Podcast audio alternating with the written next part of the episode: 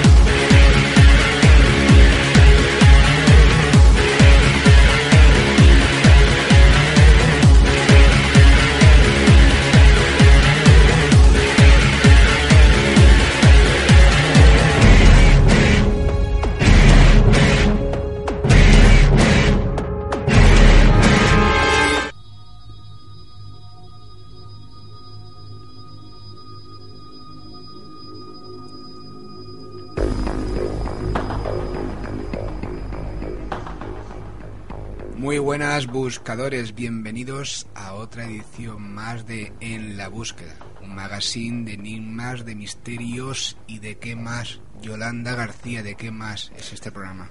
Pues es un programa, bueno, dedicado para nuestros oyentes con temas pues variados, pero bueno, claro, relacionado con estos temas del misterio. eh, ¿Qué? ¿Qué? ¿Por qué me miras así? No porque te veo así como una cara desencajada. ¿Te ha pasado, Vaya, algo, te ha pasado, algo. ¿te ha pasado algo extraño? Sí, queridos buscadores, tengo que confesaros que hoy he pasado miedo. Miedo. Dios, eso se, se pone emocionante. Esto es lo que nos gusta, ¿no? A la gente del misterio. Miedo. Sí, sí. ¿Qué te ha pasado? Cuéntame. Bueno, hemos llegado aquí a los estudios y normalmente nos cuesta aparcar. porque Aquí hay mucho coche y no encontramos aparcamiento. Pero hoy Dios. hemos encontrado aparcamiento a la primera. Pero no, no, eso no es lo que me ha dado miedo. Lo que me ha dado miedo ha sido la reacción de José Antonio. Sí, sí, no me mires así. He estado a punto de saltar del coche. Dios, yo creía que ibas a contar una experiencia paranormal mientras que yo aparcaba, porque yo te veía así con cara de, de terror y digo, "Buah, Sí, sí. eh, está sufriendo algo, está No viendo algún visto, fantasma. no te has visto, José Antonio. Es que No es un visto. aparcamiento aquí en este sitio de Barcelona que es difícil y a, y a Bueno, la va. primera ha sido llegar y besar el santo. Venga, va. Vamos a dejarnos ya de tonterías Mm. y yo creo que ya podemos empezar en la búsqueda, ¿no? ¿Y qué tenemos hoy en la búsqueda? Tenemos muchísimos testimonios. Sí.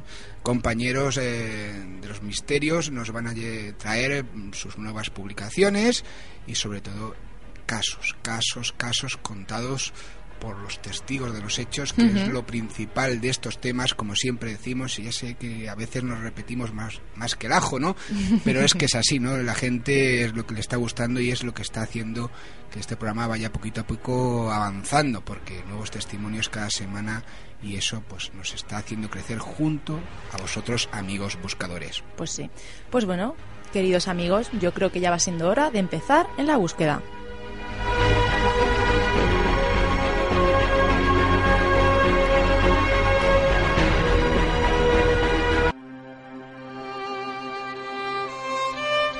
La verdad puede ser la suma de varias verdades, pero la mentira y el fraude nunca sumarán una verdad.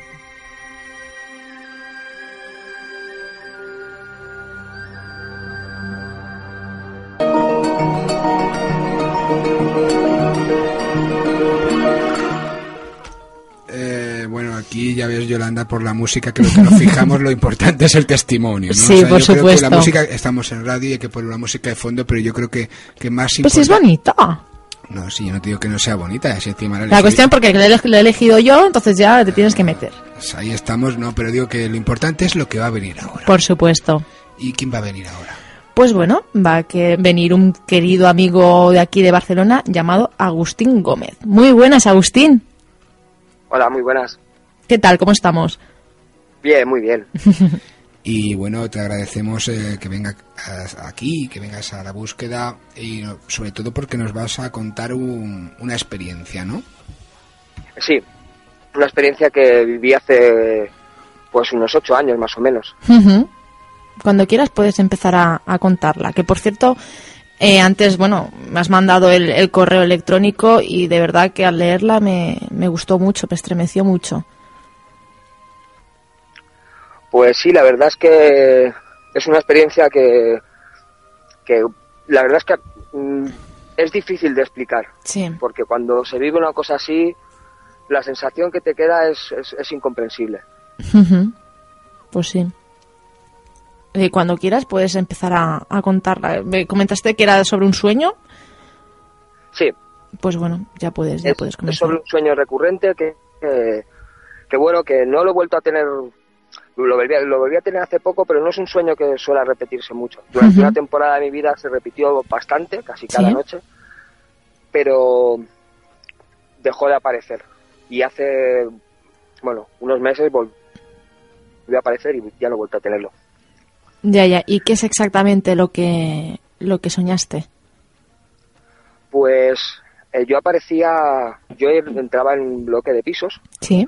un bloque de pisos que yo no lo reconocía, pero supuestamente era donde yo vivo, Ujú. porque abría con llave y bueno, era, era en el sueño era reconocible para mí, pero la verdad es que físicamente no, no era parecido al mío. Yo subía para mi piso Sí. y al abrir la puerta eh, salían dos mujeres, eh, las cuales nunca podía verles la cara, pero que yo las reconocía como mi madre y mi hermana. Sí.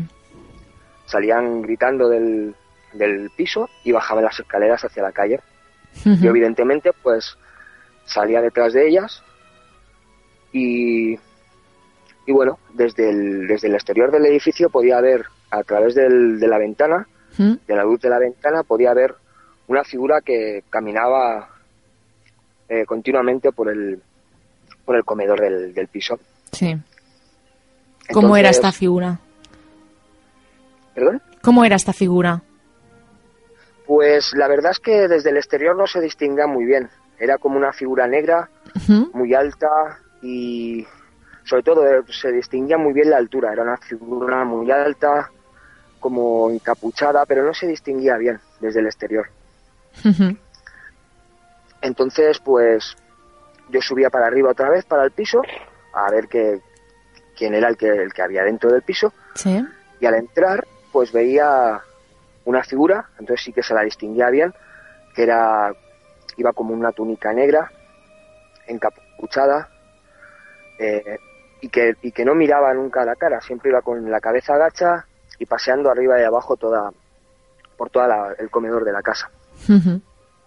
Las primeras veces que soñaba esto, pues eh, acababa aquí el sueño. O sea, siempre despertaba en, en el momento en el que yo entraba en el comedor. Y siempre me despertaba con una angustia muy grande. Normalmente siempre so- las personas solemos tener pesadillas y bueno, una vez que te despiertas el susto, el susto pasa en el momento. Sí. Pero este era un sueño diferente, era un sueño que la angustia se te quedaba impregnada durante bastantes horas, incluso bastantes horas después del, del despertarte. Sí, porque ya sabemos que normalmente cuesta mucho acordarse de los sueños y cuando nos acordamos de ellos es porque realmente nos han impactado. Así que este sueño te tendría que impactar bastante. Sí, sobre todo era por la sensación que se te quedaba, que era una sensación muy angustiosa y, y es- además es esto, que podías soñar cualquier cosa durante las noches y nunca recordaba ningún sueño. Y este recordaba cada instante, incluso después de, de- de- de estar despierto unas horas, aún seguía recordándolo, tenías la sensación, se te quedaba muy mal cuerpo con él. Sí, sí. Y nos comentas que este sueño lo has tenido varias veces, ¿no? Sí, eh, a, a raíz de tenerlo esta vez, Sí. eso pasó pues en el mes de agosto del 2007. Ujú. Se repitió prácticamente cada noche. Y cada noche era un poquito, avanzaba un poco más. Era como si, como si una película la estuvieras viendo a trozos. Vale. Pues era, lo, era la, la misma sensación. O sea, cada vez era un poquito más, pero siempre te despertabas. Pese a que tú no quisieras, algo te hacía despertarte.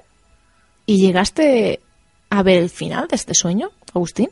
Sí, sí, sí. ¿Y cómo, Eh, cómo hacia fue el eso? mes de pues hacia el mes de octubre más o menos eh, volvió a aparecer el sueño y esta vez sí que acabó esta vez era exactamente igual pero la figura entraba en una habitación en una de las habitaciones del piso entonces yo la seguía y podía ver exactamente ya en esa habitación la figura bien era una figura mm, muy alta eh, pasaba los dos metros eh, encapuchada ¿Mm? y lo más curioso es que la cara era totalmente negra era pero no era era como un espejo como un como un espejo totalmente negro como un cristal tintado. No tenía ni nariz ni boca no tenía nada. Tenía unos brazos muy largos muy huesudos una figura muy delgada con unas manos muy largas y, y unos dedos muy largos y sobre todo tenía unas uñas largas.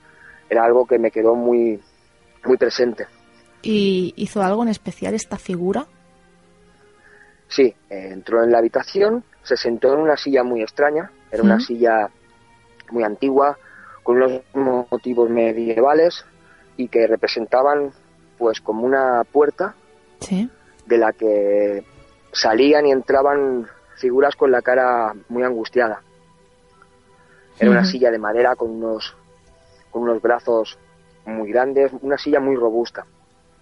En la habitación solo había esa silla ¿Mm? y una mesa de madera también, muy antigua. Una mesa y una silla que yo no tengo en casa, pero que, que en el sueño aparecía. Y Agustín, este... Había una hoja de papel,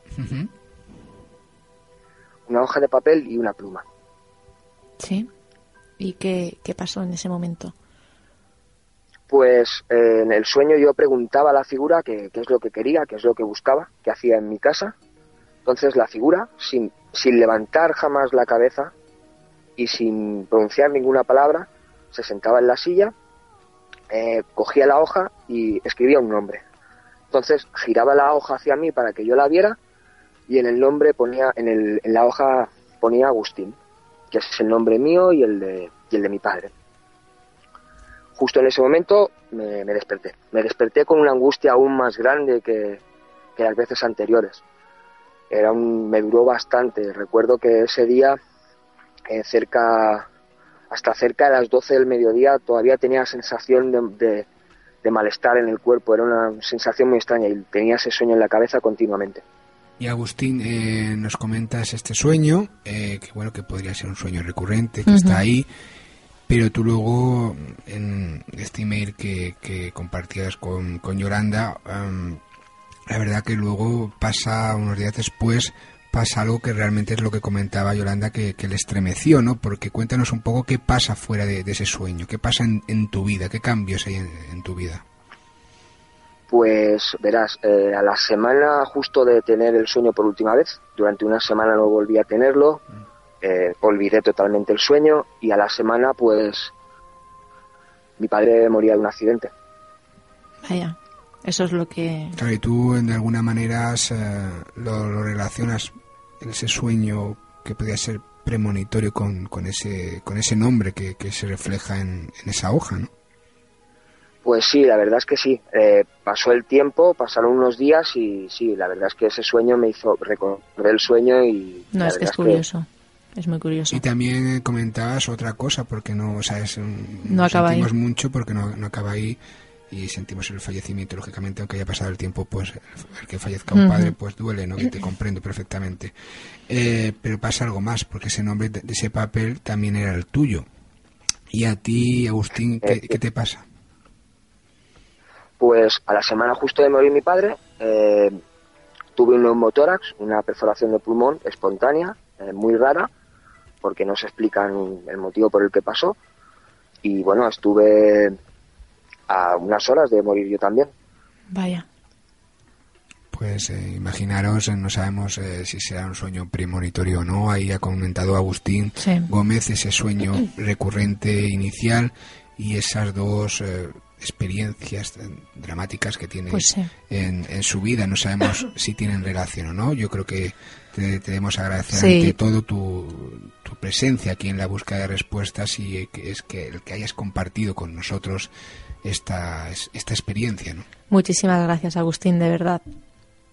Eh, gracias a vosotros por, por dejarme contarla, porque en parte es una, es una forma también de sacar un poco fuera la angustia que te deja este sueño. Claro que sí, yo Pues creo sí. Que, que de eso sirve ¿no? la búsqueda para comentar experiencias eh, marcadas dentro de lo insólito y también, como tú bien dices, para, para sacar, ¿no? para compartir lleva dentro. Lo que lleva dentro. Muchísimas gracias, Muchas Agustín. gracias, Agustín. Y gracias por estar aquí ¿no? en la búsqueda y nos vemos. Un abrazo enorme.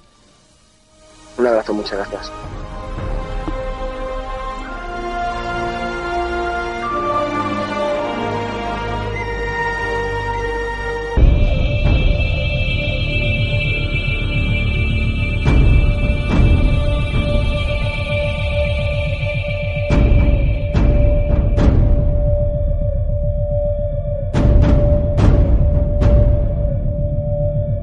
¿Quieres hablar con nosotros? Entra en nuestra web www.enlabúsquedaradio.com. También nos puedes escribir a nuestro email contacto arroba en la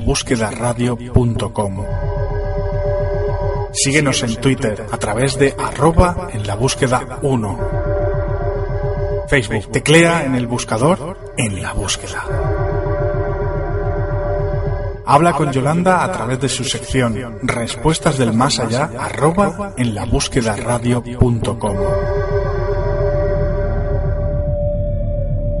Llámanos, queremos oírte. 645 97 96 99. Ya sabes, ayúdanos en la búsqueda de respuestas.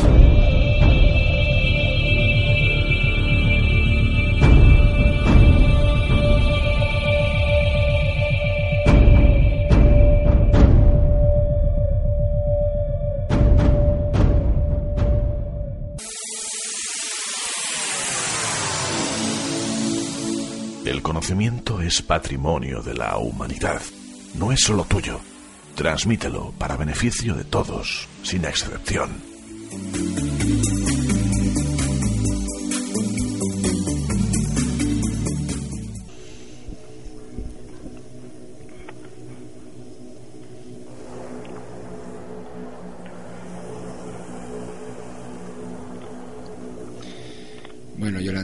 Ahora vamos Dime, a hablar, va- ahora vamos a hablar de fertilidad.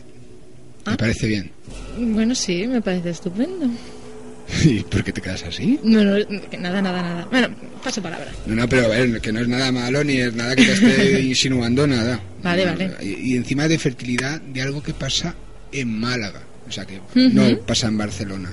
¿Y sabes quién nos va a contar todo eso? Pues no, no, bueno, sí lo sé, pero no lo sé, no. Dime, dime. Ah, sí, me gusta que me hagas eh, sentirme importante.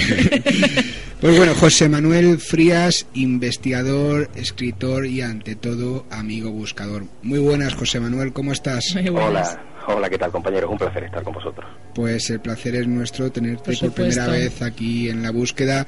Y bueno, explícame qué, qué, nos traes hoy como primer plato así de, de misterio de ahí de Málaga, porque es algo diferente, ¿no? Sí, es diferente porque es un poco el campo de la arqueología mágica, ¿no? Si os dais cuenta, normalmente la gente cuando habla de misterio eh, se refiere siempre al misterio clásico, a las historias de fantasmas, las casas encantadas, la ufología, eh, todo ese mundo de los ovnis. Pero eh, yo siempre digo que el misterio es mucho más, es una palabra con mayúsculas que acoge desde, desde el propio misterio religioso, aquel que nos habla eh, de místicos que obraban prodigios, de figuras eh, religiosas, de tallas que, que han eh, realizado también milagros, pasando por lo que es la historia desconocida, las grandes civilizaciones, la criminología también, ¿no? el estudio de la mente humana, que es uno, uno de los grandes enigmas de, de la humanidad, y luego también la arqueología, esa arqueología mágica, esa arqueología desconocida que nos permite eh, mirar al pasado para conocernos mejor a nosotros mismos, ¿no? esa, esa manera de intentar saber qué era lo que hacía o cómo se comportaban nuestros ancestros, ¿no? Y por lo tanto, el tema que, que os propongo pues es un tema precisamente basado en eso, en la arqueología y en un, en un aspecto muy concreto dentro de ella que, eran los ídolos de la fertilidad. Estamos hablando de que hace aproximadamente unos eh, 5.000 años, cuando el hombre del neolítico deja un poco atrás esa etapa de, la caza para la supervivencia y ya se dedica pues más al, al pastoreo, a la agricultura, eh, empiezan a preocuparse mucho por eh, la manera de fecundar, de fertilizar bien tanto eh, campos, cosechas como el ganado, ¿no? Entonces a partir de ahí empiezan a crear lo que son esos ídolos de la fertilidad, que eran objetos de, de, piedra, objetos tallados. luego os describiré un poquito cómo es concretamente el que se encontró en Málaga y que ha dado tanto que hablar. Y esos elementos se ubicaban tanto en los lugares donde había eh, cosechas como en los lugares donde se, se, guardaba la ganadería, se ponía de pie en el suelo, clavado en la tierra, y era como si de alguna manera esas piedras tuvieran la, facultad eh, divina de fertilizar simplemente con su mirada, ¿no? Eh, arrojando a ese campo, arrojando a esos animales todo ese, todo ese inmenso poder que llevaban dentro, ¿no? Y bueno, mm, es lógico que desde hace 5.000 años para acá esas piedras se, se perdieran, quedaran enterradas eh, bajo metros de tierra y de manera casual en algunas excavaciones pues se han encontrado en diferentes lugares del mundo, ¿no? Pero hay un candidato muy especial efectivamente que es el de, es el de Málaga, que para mí al menos es uno de los más importantes de, de toda la península ibérica. Y bueno, vamos a un poco a ubicar para que la gente que no sea de la, de la zona de Málaga y no esté al tanto de este descubrimiento, que bueno, de hecho somos la mayoría, porque ahora nos vas tú a ilustrar precisamente sobre el tema, eh, cuando se encuentra, dónde está situado, dónde está ubicado ese, ese yacimiento donde se encontró y bueno, qué pasa con él en la actualidad. Pues hablamos de un pueblecito que se llama El Margen, un pueblecito malagueño que se encuentra ubicado en la comarca de, del Guadalteba, un poco en la zona oeste de Málaga, muy cerca de la famosa serranía de Ronda, y ocurrió de manera absolutamente casual, ¿no? Como siempre ocurren las grandes cosas. Fue en el año 1992 cuando se estaban realizando unas obras de remodelación en una, en una vivienda, en una zona además eh, que ya había sido muy conocida anteriormente porque cada vez que levantaban un poquito la tierra aparecía algún que otro elemento arqueológico que se conserva además en, en, el Museo Municipal, en el Centro de Interpretación eh, de Arte Tarteso. Y, y, bueno, en aquel momento los trabajadores empiezan a hacer sus labores, empiezan a excavar y uno de ellos se tropieza con una, una piedra eh, con unas características muy curiosas que eh, se la lleva a su casa. O sea, eh, muchas veces en los pueblos la costumbre es esa, te encuentras unas monedas antiguas, pues bueno, te la llevas a tu casa, tampoco te preocupas mucho, no sabes ni siquiera lo que es, ¿no? Y este hombre coge ese, esa enorme piedra de 25 kilos de peso, una piedra que además eh, tiene pues aproximadamente yo creo que unos 50 centímetros de largo, unos 20 eh, de ancho y 25 kilos de peso, una piedra que pesaba bastante. Se la lleva a su casa, la coloca allí pues prácticamente de adorno en el, en el patio, yo incluso he llegado a hablar con la mujer de este hombre porque ella falleció hace algún tiempo y me contaba eso, que lo tenían allí como un adorno cualquiera.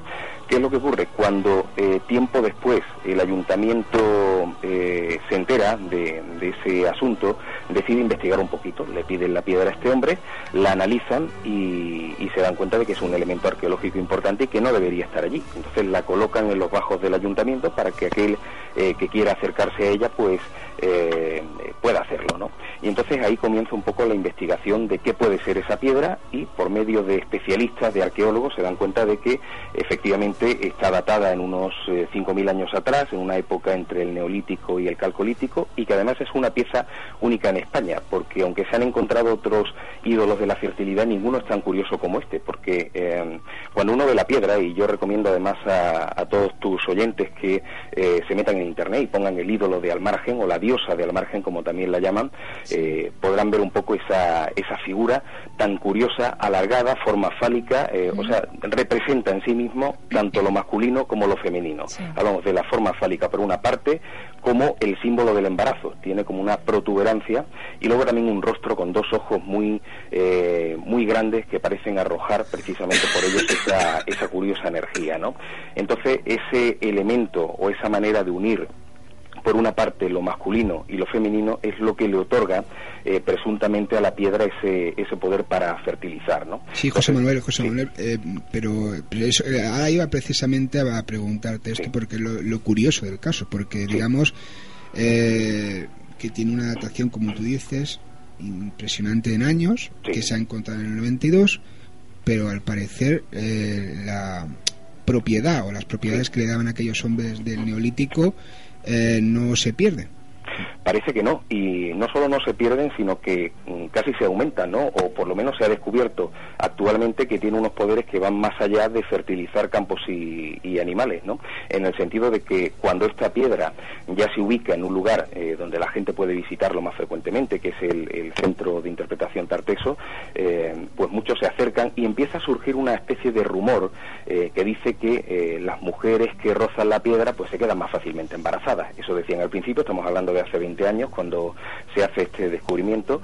Y eh, claro, al principio imagínate en un pueblo, esto era un tema pues mm, jocoso, gracioso, mm, eh, la gente se reía mucho, claro, se reían hasta que las mujeres empezaban a quedarse más fácilmente embarazadas eh, y aumentaron los embarazos en esos primeros años en el pueblecito de Almargen.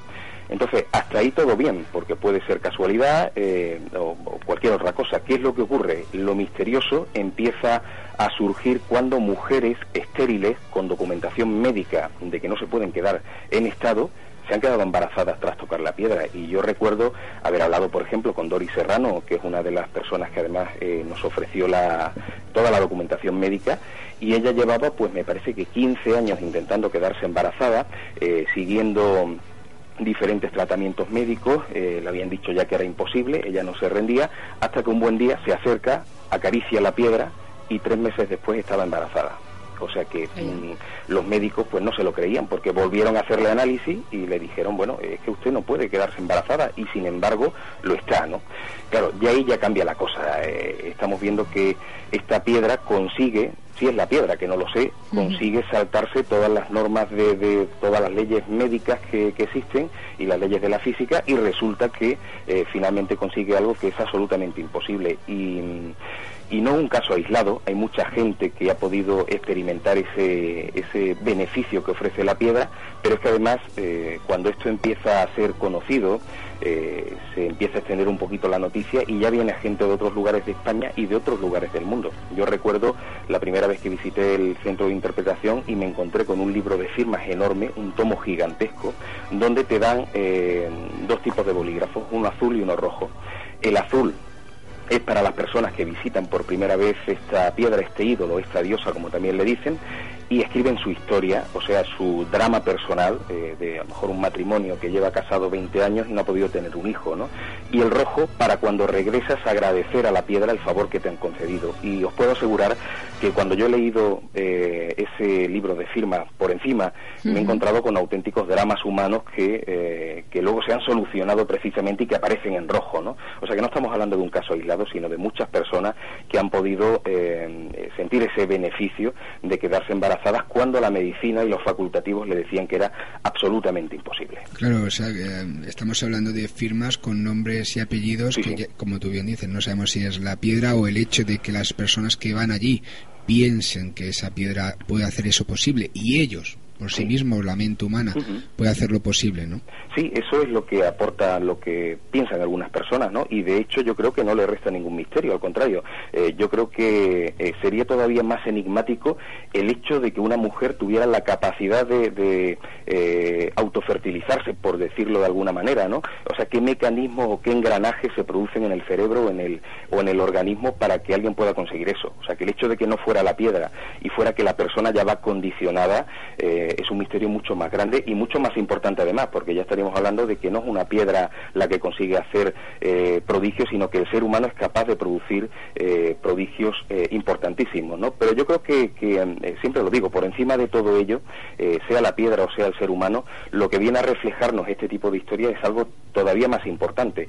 Hace 5.000 años, aquellos hombres de la, de la prehistoria eh, se acercaban a la piedra imaginando eh, que se iba a producir ese prodigio, o sea, creyendo en la magia. Y fíjate, han transcurrido eh, 5.000 años y de alguna manera el ser humano todavía no ha perdido esa, esa capacidad que es la que nos diferencia del resto de los animales, que es la capacidad de soñar. ¿no? El hombre eh, sigue soñando, sigue creyendo en la magia a pesar de que han eh, transcurrido cinco milenios y eso es muy importante. La verdad es que sí es importantísimo. Y otra cosa que es importante, José Manuel Yolanda, es que aquí tenemos a un técnico que es Álvaro Maestro, que está a la guay, que estaba ahí mostrando la imagen de, de esa diosa de la fertilidad que también puedes estar viendo ahora mismo en la búsqueda radio .com, nuestra página, o a través de la página oficial de Facebook, en facebook.com eh, barra en la, búsqueda, y ahí puedes ver la, la imagen de, de, esa diosa de la fertilidad que habla José Manuel Frías y que está en ese pueblo de Málaga al margen. Eh, José Manuel, ¿algo más que añadir sobre este caso en concreto? Eh, no, simplemente, hombre, recomendar a aquellas personas, aquellas, eh, aquellos matrimonios, aquellas mujeres que quieran probar suerte, que se acerquen a este pueblecito que está siempre abierto a, cualquiera y, bueno, acercándose al museo tendrá la posibilidad de, tocar la piedra porque eh, no está dentro de una vitrina, sino que precisamente para seguir un poco la tradición, esa creencia está ubicada en, una, en una de las esquinas del centro, pero totalmente al alcance de cualquiera. Se puede rozar perfectamente y bueno, probar suerte, a ver si alguien se queda embarazada. Hombre, eh, siempre también con la intervención de varón, o sea que aquí no estamos hablando de, una anunciación en plan de la Virgen María, hace no, falta el hombre de por medio. esa buen, buen dato. buena aclaración, buena, eh, buena aclaración, Pero bueno, sobre todo la gente que vaya a ir por probar, como dice José Manuel, no, no queda, no queda mal. o sea, se pasa allí y no te cuesta nada, no es estos remedios súper milagrosos que hay por ahí para quedarse embarazadas y bueno, vas allí, toca la piedra y luego tienes a José Manuel Frías para datar el hecho. para datar el hecho. O sea, no, no para hacer otras cosas. Y nada, muchísimas gracias, José Manuel, por estar aquí en esta primera ocasión. Ya sabes que tienes las puertas abiertas para entrar, no para salir, no te vamos a echar de, la búsqueda y nada, ya te quiero en próximas ocasiones, si puedes traernos esos casos que has investigado a lo largo y ancho de tu vida, que son muchos. Y nada, muchísimas gracias. Muchas gracias, José Manuel. Ok, muchas gracias a vosotros. Un fuerte abrazo. Un abrazo. Pues nos vemos, adiós.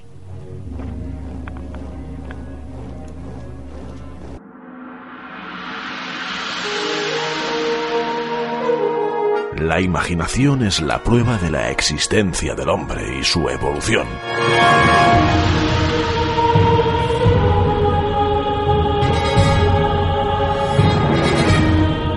En la búsqueda.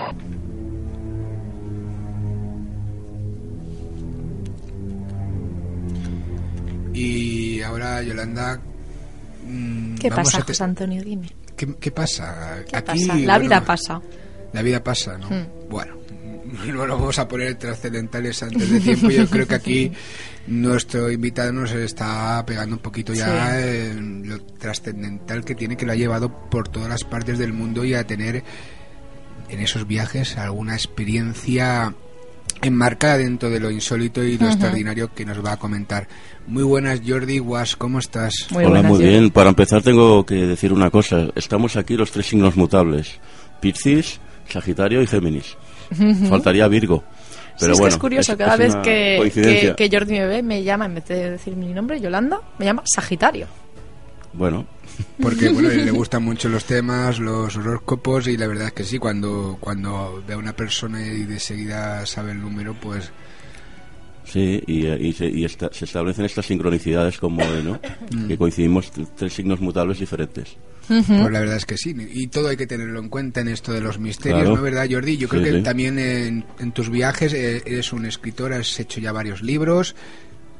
¿Cuáles son los que has hecho? Bueno, hecho... Ah, eh, eh, hechos muchos y publicados publicados. Eso ya eso, Tengo publicado en Corrido del Güero Errante, que ya no está en librería, se tendría que me lo tendrían que pedir, que son mis primeros viajes a lo largo de seis años en varias etapas, pues es como un ciclo donde me han pasado pues historias paranormales. Y después está cuando me fui a la India, al norte de la India, también solo a la aventura con la mochila, que se llama Camino de Varanasi, que es un libro que espero eh, eh, se publicó, pero pero ya se, se, acabó el contrato con la editorial y espero publicarlo en una nueva editorial que ha, habido algún nuevo toque en el libro y bueno, mm, también ha pasado alguna cosa paranormal. Bueno, pues ahí dejamos si alguien quiere, si hay algún editor en la sala y quiere editarlo, ¿no? Pues eh, también. En la sala no. En la sala no. Bueno, en la sala se dice como si hay un Bueno. médico, ¿no? Si alguien está escuchando y quiere... Ten cuidado con lo que dices, que luego ya sabes lo que pasa. Somos esclavos de nuestras palabras. Y bueno, has tenido mm, experiencias, eh, Ujú. como comentábamos, Jordi, eh, dentro de, de lo insólito. ¿Alguna que, que para empezar así? Bueno, por Porque has ejemplo, tenido varias. Sí, Sí. eh, el hecho de, de aventurarte por un país, mm, como un país, pues, que- como yo digo siempre, que depara la aventura, grandes espacios, eh, culturas para nosotros quizá un poco exóticas o lejanas, pues eso da pie a que si, si no te... no- dices, no me espera nadie, no tengo que llegar a, a ningún sitio, eh, me dejo llevar, eh, estás a estás a merced de mu- muchos tipos de energía, de cosas, no sabes. mm, Te pueden pasar muchas cosas. Entonces, claro, al resumirlo, esto es muy difícil. Pero, pero bueno, empezaría diciendo, para que la, la gente se sitúe en el contexto, que bueno, en el 97 me dio, o sea, yo llevaba como un año así, que en mi mente, pues, sonaban corridos mexicanos y un, y un, y- un vínculo muy extraño con Pancho Villa, que dices, bueno, no es un tío que esté de moda, ¿no? Precisamente. La revolución del 1910 en México no, no es que sea un tema muy habitual como los goles de Messi o de Iniesta. Bueno, entonces decidí atravesar México y digo, bueno, ya de paso, pues si puedo, cruzo la frontera hasta Texas. Era un reto, mi primer viaje en solitario de aventura. Entonces, nada, pues... Y tenía esta cosa así, ¿no? Entonces, nada, mm, pasé por muchas peripecias, el ejército me robó en Chiapas a punta de, de metralleta, em, y bueno, acabé en Chihuahua, que es una zona, como tú sabes, ahí está la zona del silencio por ahí. Es una zona muy proclive a avistamientos de ovnis, a temas paranormales, incluso la Sierra Tarahumara, que aquí casi nadie la conoce.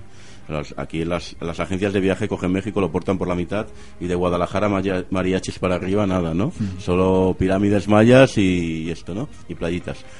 Y la Sierra Tarahumara, pues se, se dice que hay cuevas donde se han encontrado esqueletos de, de, personajes que dicen que son híbridos, extraterrestres, indios tarahumaras, todo esto. Bueno, la cuestión es que yo llego a Chihuahua por una serie de coincidencias, de sincronicidades muy fuertes, conozco a una mujer allá y por una serie de circunstancias muy extrañas y bueno, y me dice pues, acabo un tiempo me entero que, que bueno, que era un tema de que me, nos habíamos conocido en la vida anterior y tal.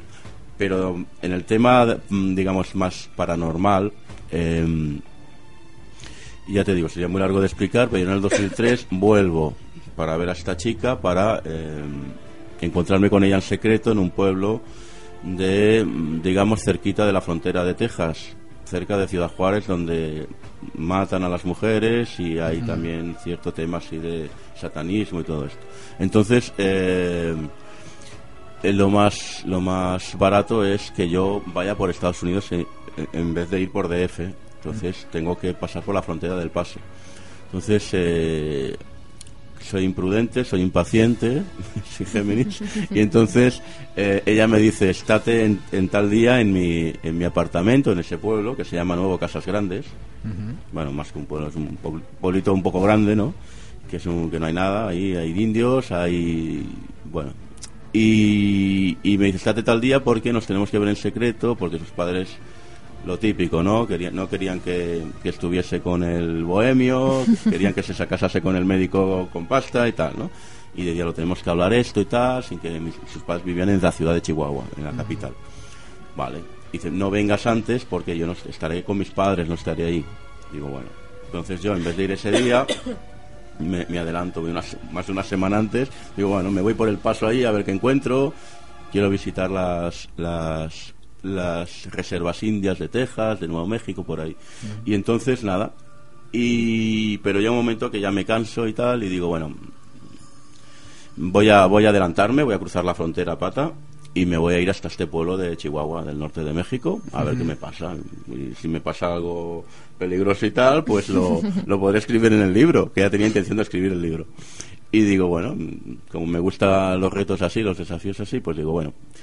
Y bueno, y entonces ah, yo conocía ya en el paso, conocía una, en el, en el, en el avión desde, desde Atlanta al paso, conocía en el, una, es como siempre dibujando y tal en el avión en todas partes, una, una chica de Chicago que hacía ya de enfermera, no sé qué. Entonces, me, me, el primer día me llevó por ahí, me, me hizo un poco de guía turístico y me dijo, esta noche quedamos. Y para salir, para ir a- con un amigo que trabaja en la base de ahí, fui a la base, la base militar y tal, y eso, un militar. Entonces digo, ah, estupendo, ya conocí al chico este, muy bien, y, y quedamos y tal, ¿no? Te vengo a buscar al hotel.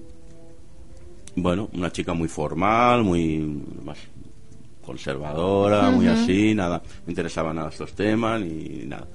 Y, y bueno, y entonces cuando esto lo estoy resumiendo mucho, ¿eh? Cu- cuando cuando llego a bueno, estoy en el hotel, yo me arreglo, me, me quiero poner guapo para la noche, ¿no? Para, para ver que para ver, bueno, para salir y tal, a cenar y esto, ¿no? Entonces me llama ella y me dice, "Oye, mira que ya me dijo que seguramente no podía quedar Sí. porque tenía un familiar que tenía una abuela que tenía que venir o no sé qué. Entonces, mira, no, no puedo quedar contigo porque porque me ha salido esto y tal. Digo, ah, vale. Entonces, pero bueno, pero yo digo, bueno, pues a cenar tengo que ir. Sí. Entonces me, me voy a, digo, bueno, pues me afeito, me arreglo y tal. Cuando me estoy afeitando, em, digamos que de la, de, la- de la puerta, a la- o sea, ahora me sitúo como aquí en el, en el estudio de No grabación. te, estamos dejando hablar porque Sí, sí. cuentas el detalle y nos estás poniendo en, la situación, pues bueno. eh, Entonces, el- sí. el- digamos que tú abres la puerta de la... Era, era un motel en El Paso. Yo al día siguiente ya digo, ya me largo de aquí, paso la frontera a pata y que pase lo que pase. Y me voy al pueblo ese a esperar a la chica. Y, o sea, estaba relajado, estaba ilusionado porque seguramente la intención era i- irme a quedar, eh, quedarme en, en, en- en México a vivir, o sea, hacer planes de futuro. Estaba enamorado de esta chica. Y bueno, no, no estaba ilusionado, positivo como siempre, no tenía ningún problema, nada. Y, y bueno, pues eh, el motel este no había casi nadie, solo habían familias, no había ni siquiera niños. eh, bueno, mm, yo digo, bueno, pues al menos bajaré a cenar abajo en, en el restaurante del motel.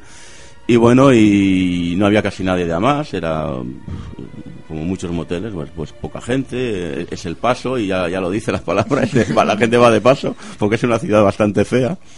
Y en el otro lado está eh, Ciudad Juárez, que es la famosa ciudad Sí, maldita, sí, ¿no? sí. Sí, Hay sí. ciudades malditas en el mundo con una energía muy chunga y esas es que nada más pisar Iba acrecentando cada Sí. vez cruzas el más. puente y, y es que te viene una energía chunguísima, súper negativa, pero yo quería experimentarlo eso también. Sí, sí. Pero bueno, entonces me, me- Y mi habitación era pequeñita, así abro la puerta y tengo como de aquí a aquí, no sé cuánto habrá. eh, Poco, poquito. un, no sé, un metro, metro, y medio, metro y medio. metro y medio nomás, había un espejo. O sea, abres la puerta y hay el espejo. Sí. O sea, de la del, es- del espejo a la puerta habrá un metro, metro y medio. Y yo, bueno, nada, tenía ya mi trajecito en la cama y yo me estaba afeitando. Digo, tranquilamente, relajado, ilusionado. Digo, bueno, esta, esta chica no, no podré quedar con ella. Bueno, pues iré a ver a mi, a mi enamorada, ¿no? Entonces estaba afeitándome, tranquilamente, relajado, esta noche saldré. Y, y de repente oigo esto. Estos golpes no sé si han sonado en la sí, puerta. imagino que sí. Así. Mi primera reacción es girarme, metro, metro y medio, ¿eh? Y abrir la puerta con la cuchilla en la mano. Sí, y, la, y la espuma. Abro la puerta. En ese momento no hay absolutamente nadie. Eh, eh, hay un pasillo mm, que no había nadie, vamos, bastante largo, y al fondo estaba el ascensor. Había una esquina donde cruzabas ese pasillo y luego tenías el ascensor. No había absolutamente nadie. Y en ese momento eh, siento un escalofrío, un frío terrible. Estoy hablando de agosto y en El Paso, en Texas, ¿eh? Es un calor de la hostia, es un calor seco, que a mí yo prefiero el seco que el húmedo de playa, digamos, pero, pero, pero, pero te lo puedes imaginar. El efecto que yo luego he investigado que se llama termogénesis, ¿no? Que es una pues baja la temperatura cuando hay la- alguna pre- presencia fantasmal. Yo en ese momento mira que iba relajado, ya viaje así, ya estoy acostumbrado a ir a la aventura y tal, no, no me asusta prácticamente nada.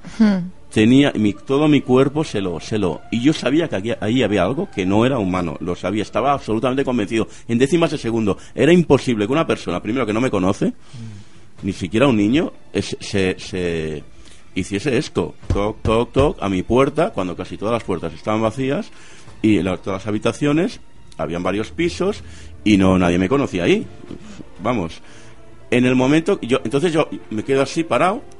Era imposible que una persona eh, de carne y hueso hubiese, aunque es- estuviese ahí, hubiese, se hubiese ido a la esquina en el momento, en los segundos que yo abro la puerta. Porque yo fue una reacción instantánea, ¡pum! Abrí la puerta. Era imposible, materialmente imposible. Y en eso me quedo parado, petrificado. Ah, miro, a la- se me ocurre mirar a la esquina porque, bueno, es lo más lógico porque en el otro lado el pasillo era todavía más largo. Y veo como una, una, como una cabeza Sí. de, como de, de mujer, quizá morena, eh, no era negra, ¿eh? No era, eh, eh, eh, em, que hace así, chu, chu, pero, pero como si, no sé cómo explicarlo. Eh, parecen como esas películas japonesas que salen, eh, ¿cómo se llama aquella del pozo? Sí. que Sí, sale... sí. The. Ring, The The Ring, Ring. sí, ¿sabes? Pero, pero estaba girada de una manera que si hubiese sido una persona tendría que haber estado en, en posición horizontal como, como vamos, como su- subida en algún sitio, eh, o estirada, va, pero O sea, en a una, altura. Una posición humanamente imposible. Imposible. casi. Era imposible. Y el frío ese, la- el efecto de termogénesis. Eh, yo estaba literalmente acojonado. Que yo me acojone con una, con una entre comillas, una cosa así es, es imposible, vamos. es que, y después a, a- a- meterme en Ciudad Juárez, pues, pues menos todavía, ¿no? Yo estaba y petrificado. Mira que era fácil eh, coger, andar unos cuantos metros, irme allá y digo, oye, ¿quién eres? ¿Qué pasa? ¿Qué tontería es esta, no? No podía, era imposible. Pero esto te estaba mirando desde allí. O sea, No, hizo no. así, o sea, em, eh, asomó, asomó por, por las, la esquina no había nada. Yo abro la puerta, no hay nada, un silencio, te lo juro, que nunca había experimentado un silencio como ese. Y termogénesis, frío, un frío increíble. Y bueno, y, la- y el- y paralizarme mi cuerpo. Sí. Y yo estaba, ya te digo, estaba, no, o sea, me vino un bajón increíble. Y yo hago así, nada, unas décimas de segundo, y entonces veo esa cabeza que hace chu, chu. Vale, o sea, que aparece, desaparece. Sí, sí, sí, vale, sí. vale, vale, vale. ¿Qué me cuesta a mí andar unos metros y me allá y digo, oye, ¿quién eres? ¿Qué pasa aquí? ¿Qué esto qué es? Que era, era imposible. Pero claro, a veces actúas con, como al abrir la puerta. ¿no? Yo, sinceramente, reflexión, yo no hubiera ido. O sea, es, actúa por inti- Por instinto. Instinto. Pero en ese momento digo, no. Y entonces me quedé un rato ahí. Un silencio sepulcral. Era imposible. Si una persona hubiese ido corriendo, era imposible también. Y yo hubiese sentido los pasos, porque además había un silencio en ese hotel, no como ese sepulcral, pero no, no, no, no había niños, no había nada. Entonces, Pero si hubiera escuchado el paso, aunque hubiera sido de, la- de esa persona corriendo Sí. por ese... Ahora mismo no sé qué, qué tipo de construcción, pero también se suele hacer algunos eh, suelos de por allí de madera y todo el No me acuerdo, pero era, era vamos, era literalmente imposible, ¿eh? Y yo no estoy soy muy racional. Y, y nada, entonces nada, me, acabé de afeitar, me puse el- la chaqueta y tal, me fui abajo y, y, claro, tenía unas ganas de contarlo y a ver qué, qué pasaba ahí. Se lo conté a la recepcionista que, eh, como suele ser normal, hablaba castellano, ¿no? Dice, no, no, no, aquí no ha venido ni, aquí no hay ninguna mujer joven, solo hay familias, no hay niños. Entonces le digo, mm, al consejo, miro esto si hay alguna persona aquí que se dedica a hacer estas cosas, ¿no? No, no, esto es imposible. Hace años aquí había, había algún niño en este, en este motel y a lo mejor eh, pues corrían por los pasillos y tal, o podían haber hecho algo, eh, pero esto no, no, no. Claro, eran chicas que estaban... ¿Y no te contaron que otras personas les hubieran No, contado no, no, algo nada, parecido? nada, ni- nada, nada. Además, incluso la chica dijo, oye, no me asustes, no me asustes, ¿no? y, y, y nada, y aquello era totalmente real. Y el conserje fue a dar un, un barrido por todo el motel y no encontró ni niños ni, ni a nadie. Nadie había salido de ahí, era de noche, nadie había entrado, no habían personas eh, afroamericanas, no habían personas em, chicanas, o sea, eh, Sí, sí. solo habían cuatro norteamericanos allá, no había nada más. Y en el restaurante estaba absolutamente vacío, solo estaba la cocina, no había nadie más, era materialmente imposible. eso. Es decir, yo de que después de esa fase petrificado que tú decías, Sí. sí, que realizas la labor de investigación de, de te preguntar Sí, a ver qué a- es. sí, o sea, sí, que no sí, es sí. que te petrifiques, te metas en la habitación No, no, no, y, no. y cuentes ahora la historia, sino que cuentas la historia y después de, de- Preguntas. de haber eh, preguntado, ¿no? Lo que Mm. se- Sí, sí, y, y- y yo dije, no, conserje que vaya, que vaya, que mire esto, a ver si hay aquí un niño o alguna... No, no, es que de verdad, pero que vaya aún, que vaya. y yo lo esperé ahí, antes de irme a cenar, digo, que vaya y que me cuente. No, señor, aquí no pasa nada, no hay nadie, si ya le dije yo, pum, vale. Ya, ya. En el, en, en el desierto de Atacama, cuando iba al desierto de Atacama, en Chile, Chile, sí. porque en, en el, en el 2003 antes de ese viaje, el mismo año, es que fue un año muy intenso. y no te cuento cómo acabó la historia esa de la, de la, de la chica, solo te digo que, que tenía casi a la policía detrás mío. Madre y ya mía. sabes lo corrupta que está la policía ahí, porque la madre la quería enviar a la policía. Bueno, un tema increíble. Pero antes me fui a la isla de Pascua. Y después de la isla de Pascua quise atravesar el desierto de Atacama en Chile. Y cuando... Y entonces tenía que ir a Santiago de Chile. 2003 que fue uno de, los años digamos más eh, de más avistamientos entre comillas del chupacabras en la zona 2002 o 2003 Hice coña con el chupacabras también. No Sí. sabía que era de lo, lo que tú me dices, no lo sabía, pero Sí. hice alguna coña porque estaba de moda el tema este, ¿no? Mm. Entonces tenía que coger un autobús, me fui a la estación de autobús, un autobús para Atacama, para Antofagasta, por allá. Y, y nada, el autobús vas allá, son muchas horas, pero vas parando, vas comiendo. Yo estaba despejado, siempre llevo algún libro, hablo con la gente. Yo no estoy, duermo lo que tengo que dormir, vamos, no estoy yo con cansancio ni nada. Entonces, nada, y entonces me fui por la noche, me, me- me busco un motelito en una ciudad de allá, em, camino de San Pedro, que es el mi destino, porque es el sitio, pues, poco así neo hippie, que está todo, toda la movida allá, ¿no?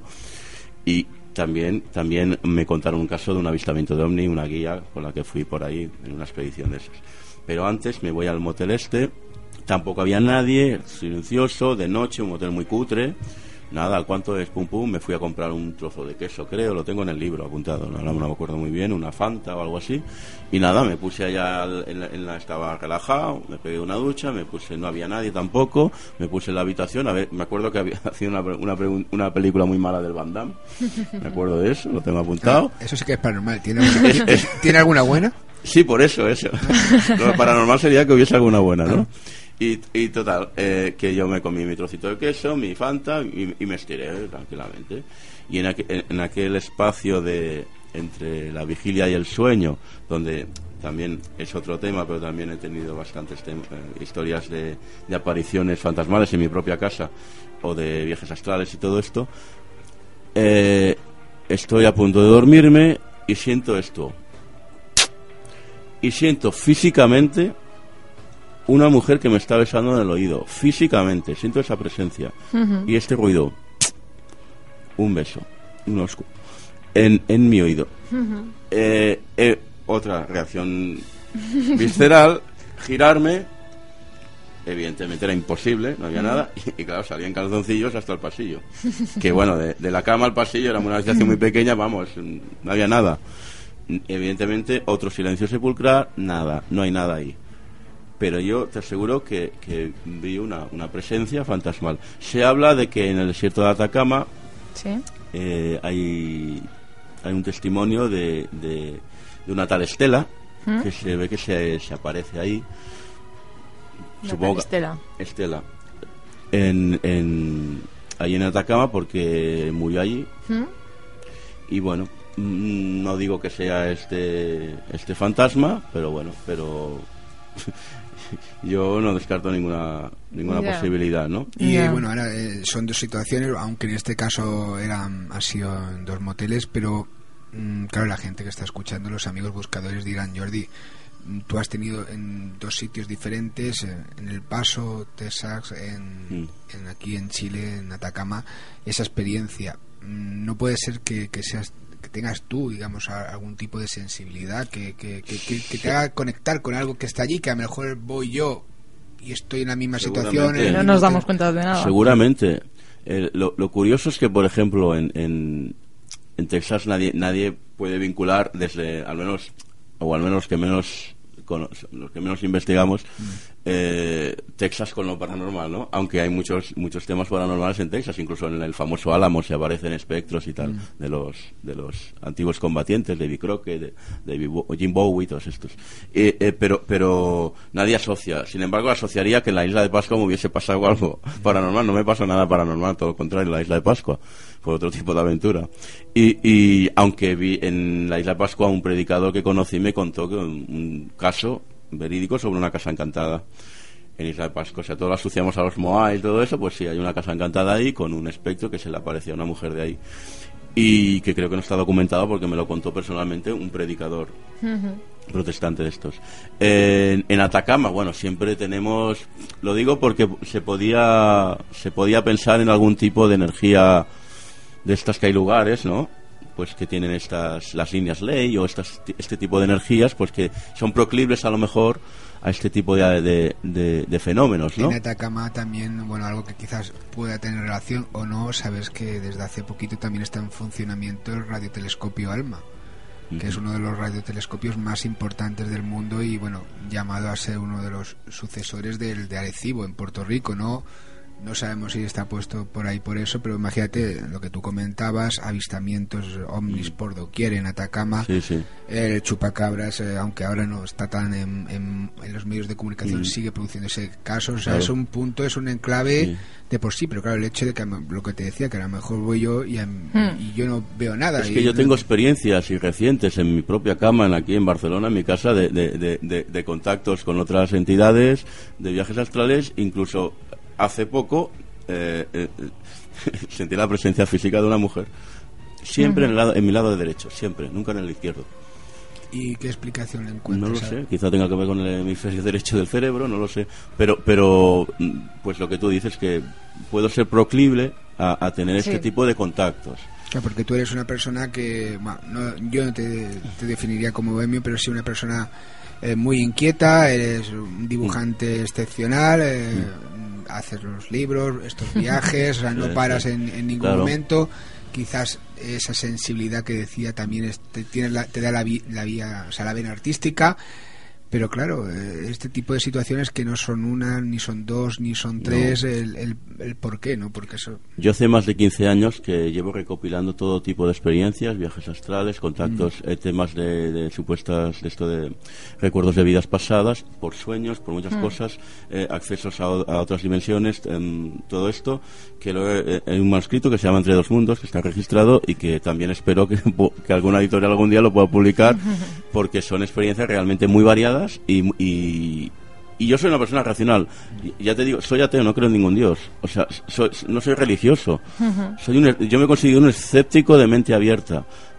Que eh, no me gusta la palabra creencia, me gusta la palabra. eh, eh, me gusta siempre dudar de todo. Y porque creo que es el, el camino, entre comillas, para la verdad. Pero eh, me parece que lo más de las teorías más plausibles son la reencarnación o la astrología o todo esto.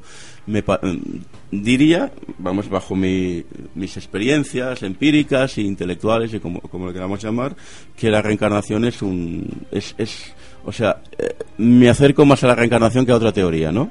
La veo la más plausible, ¿no? Entre y, y últimamente, como bien sabes, el tema de los extraterrestres se asocia a entidades de otras dimensiones. Entonces, eh, eh, el tema espíritus extraterrestres, entidades de otras dimensiones, cada vez está como más unido, ¿no? Parece como que forme par- parte de algo que está dentro del mismo saco con diferentes modalidades.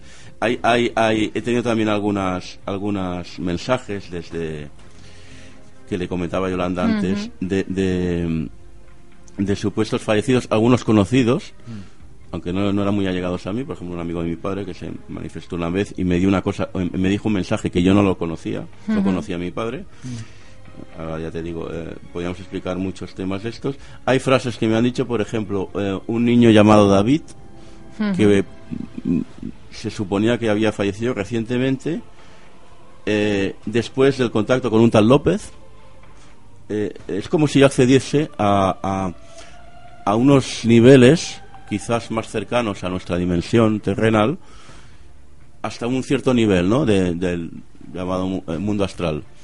Y aparte de los viajes astrales que también mm, tengo constancia que he accedido y he tenido claro, a raíz de todas mensajes. estas Sí, sí, sí. experiencias tú vas buscando respuestas en todo y vas practicando. Y este niño, yo siempre pregunto, ¿no? Eh, y me, me di- me dijo una frase, la tengo apuntada, que forma parte de este manuscrito entre dos mundos. Me dice: Donde estoy es un lugar parecido a este. Un niño que me, otro niño que me dijo que murió en un incendio de Girona producido por un cortocircuito, también también estaba ahí y, se contactaba conmigo. Digo, bueno, ¿yo qué, tengo que ver contigo? Eh, eh, y, personas pues que acaban de morir o que están en otro... ¿Y eso te ha pasado siempre, Jordi, o, es últimamente? desde pequeño, desde, pequeño. es más, cuando, cuando era pequeño yo no tenía, o sea, yo nunca dejo de aprender pero a medida que pasa el tiempo soy muy inquieto, como dices, y me gusta el conocimiento, me, me, busca, me gusta cada vez eh, culturalizarme más. Yo cuando em, me empezaron a pasar estas cosas no tenía ni idea de, de, de, lo que me pasa. Por ejemplo, eh, yo tenía visiones de, la supuesta Atlántida antes de que yo sabiese que existía algo que se llamaba la Atlántida, por ejemplo incluso huir de una isla, que hay un, hay, un tsunami, que yo me pensaba que era que lo de la Atlántida era un, era un, volcán, pero no, no, lo que yo vi era un tsunami, bueno, esto es largo de explicar. Cuando me fui a la India, en el, en el libro este, yo no tenía absolutamente ni puñetera idea de, ni de dioses indios, ni de nada ni de chakras, ni de astrología hindú, ni nada. A raíz de unas cosas que me pasaron en la India, yo llego a Barcelona me entra alguna especie de éxtasis, empiezo a leer ciertos libros, empiezo a, no sé, a despertarme los chakras y tal, empiezo a, averiguar estas cosas y digo, vaya, lo que me ha pasado tiene que ver con esto, con lo otro, porque yo era un inculto en todo este tema, ¿no? Es decir, generalmente es que yo tengo la experiencia, luego investigo. Esto de la termogénesis tampoco lo sabía yo, mm. ¿entiendes? No, la verdad es que ahí está detallado, como decía, en estos libros, pero sobre todo que te hemos querido traer aquí, eh, Jordi Was, en, en tu calidad de buscador, porque nunca mejor dicho, eres un buscador de, de todo te traeremos en próximas ocasiones hmm. porque el tiempo ya sabes eh, lo entiendo, lo entiendo. Es que aquí hay mucha cosa para contar. No, no, ya lo volveremos a traer. conociéndote de hace tiempo has resumido bastante la experiencia pero hay algunas que como eso ni Yolanda ni yo hemos intervenido porque la verdad es que tú explicas al detalle y yo quiero que la gente pues se entere ¿no? de eso no de todos los detalles del caso. Pues nada muchísimas gracias Jordi y en próximas ocasiones eh, te tendremos aquí también y bueno siempre aquí en la búsqueda de respuestas. Muy bien encantado. Pues muchísimas gracias. muchas gracias Jordi. Seguimos ¿no? en la búsqueda sí seguimos en la búsqueda José Antonio. Pues vamos a ello.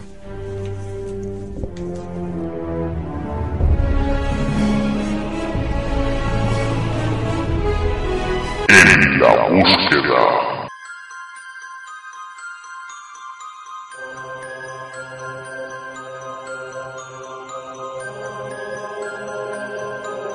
Las historias de fantasmas son tan variadas y ricas en elementos que podríamos situarlas en diferentes situaciones y escenarios, rompiendo con el estereotipo de que solo espantan en casas embrujadas o en los cementerios.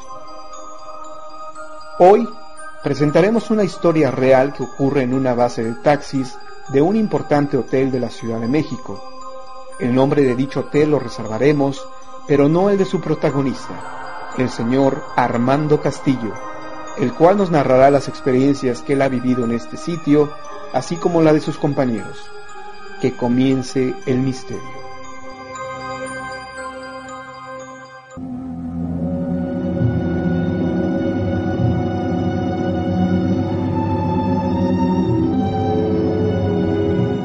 Como nos tocaba velar una vez a la semana, allí en la oficina, este, pues yo siempre, ya no era la primera vez, yo me dormía y normal, ¿no? Pero esa vez eh, sentí como que algo se sentó así en los pies, porque hacíamos en, hacíamos una como catre, una cama para descansar, llevábamos nuestra cobija y todo. Y esa vez sentí como se, pero yo dije, a es mi cansancio, ¿no? De todo el día andar en friega y ahorita pues ya no le hice mucho caso. De ratito ya apagué la televisión, o sea, porque estaba la tele prendida primero cuando sentí eso, pero yo vi nada, no había nada, le apagué. Y de ratito creo que como un cuarto de hora, sentí otra vez cómo se sentó y cómo se iba recorriendo, sentí su peso hasta aquí, hasta las rodillas, y cuando sentí eso, pues yo me, haz de cuenta que, me, se me encogí y, y los pies y lo reboté en la, porque estaba cerquita, chiquita la, está chiquita más bien la oficina esta, sentí como se oyó el ruido que en la pared, como lo, lo reboté a la no sé qué anima sería. Y, y enseguida luego me, me, enderecé y estaba el switch a un ladito. Prendí, nada. eso fue, a mí me sucedió. Y no, una vez, ya la segunda vez dije, bueno, pues me volvió, quería pasar, pero luego, prendí la televisión, prendí la luz, prendí la tele y ya. Entonces ya siempre prendía yo la televisión y ya no se manifestaba.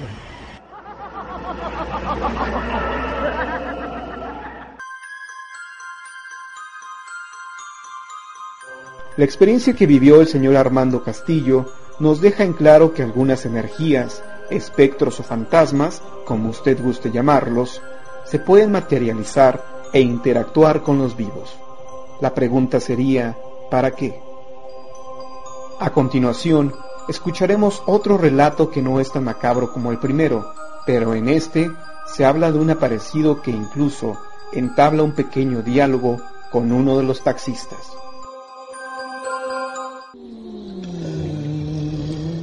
Lo que sí volvió a pasar ahí fue lo de que te platiqué de don este, el señor este, no me acuerdo su nombre ahorita, pero a él también dice que, que temprano llegó a las 5 de la mañana, como siempre llegaba temprano, y empezó a lavar su carro.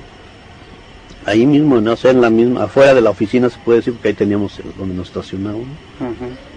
Y de hecho, y, y volteó y que ve un señor así como de, de sombrero y, y empezó a platicar con él, y que le empezó a hacer plática a él. ¿Qué pasó? Este, no me acuerdo su nombre del señor. Ya llegó, sí, sí, vamos a empezar a trabajar, ya ve que hay que traer los carros limpios y, y plática y plática con él. Y este, y ahí estaba la vida de su carro.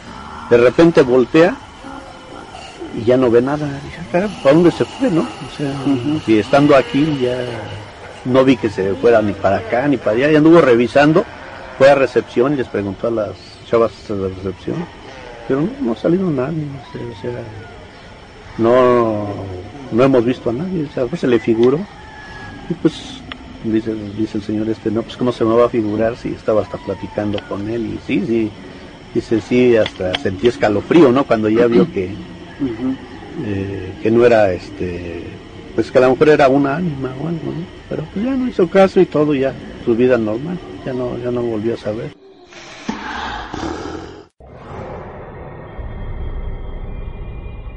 La gente podría suponer que no se trató de un fantasma o de un aparecido, sino de una persona común que solo pasaba por ahí. Pero ya cuando el que vivió esta experiencia siente la necesidad de investigar de quién se trató realmente, nos indica que algo sobrenatural existió en ese momento. Y otro compañero él también en la velada pero a él le pasó de que él fue se llama este Luis. Dice que él fue al baño porque el baño sí nos daban chance de usar los de los empleados entonces teníamos que dar la vuelta al hotel y bajábamos a los baños de los empleados. Dice que entró al hotel abajo al baño y este y que en el pasillo lo saludó un cuate así pues vestido normal no le dijo hola Dice, ah no que estaban en eh, perdón que estaban en el estaban ya haciendo su, su necesidad no que estaban orinando. Y que volteó y que lo vio. Que dice, qué ole dice que que le dijo qué ole qué estás haciendo dice tan temprano dice no pues es que me tocó ahorita voy este me tocó entrar temprano y voy a empezar a trabajar y pero que eran como las dos de la mañana y ya este que se, re- se regresó pero el que dijo no pues a esta hora cómo andan los empleados los que se quedan los vemos en el día no los los de mantenimiento todo las- el personal que anda se topa uno con ellos en cualquier momento. Y que él se le hizo desconocido a esa persona y que ya se volvió a regresar nada más en lo que antes de salir del corredor salió regresó se fue por porque hay una puerta que va a dar a recepción por abajo y se fue por esa también.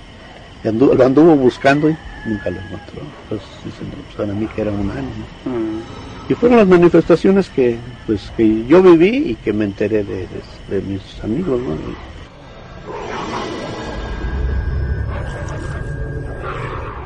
No todos los fantasmas se manifestarán de la misma forma.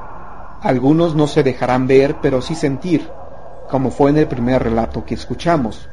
En cambio otros lo harán de tal forma que su presencia no nos hará pensar que en ese momento estamos ante un espectro, pero la forma en que desaparecen rápidamente nos motivará a creer que tuvimos una experiencia con lo sobrenatural.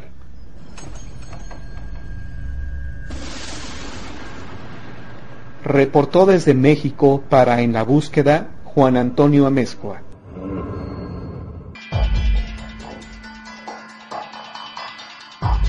En la búsqueda.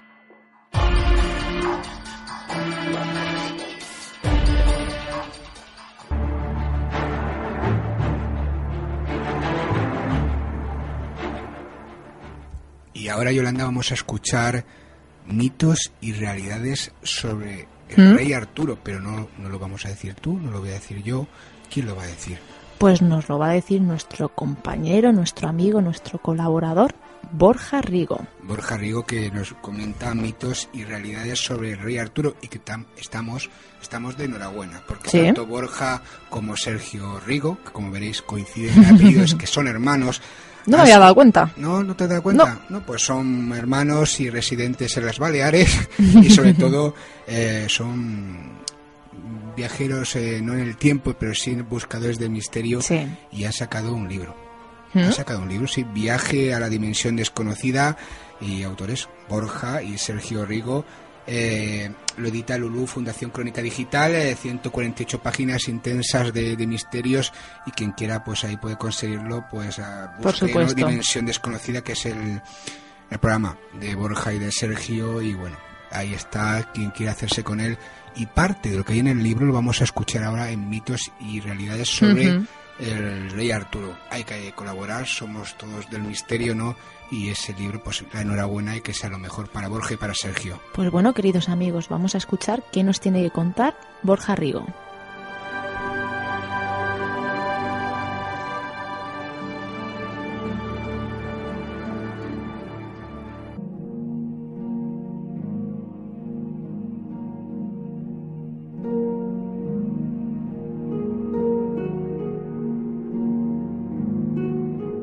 Todo el mundo, o así debería ser, conoce la figura del rey Arturo.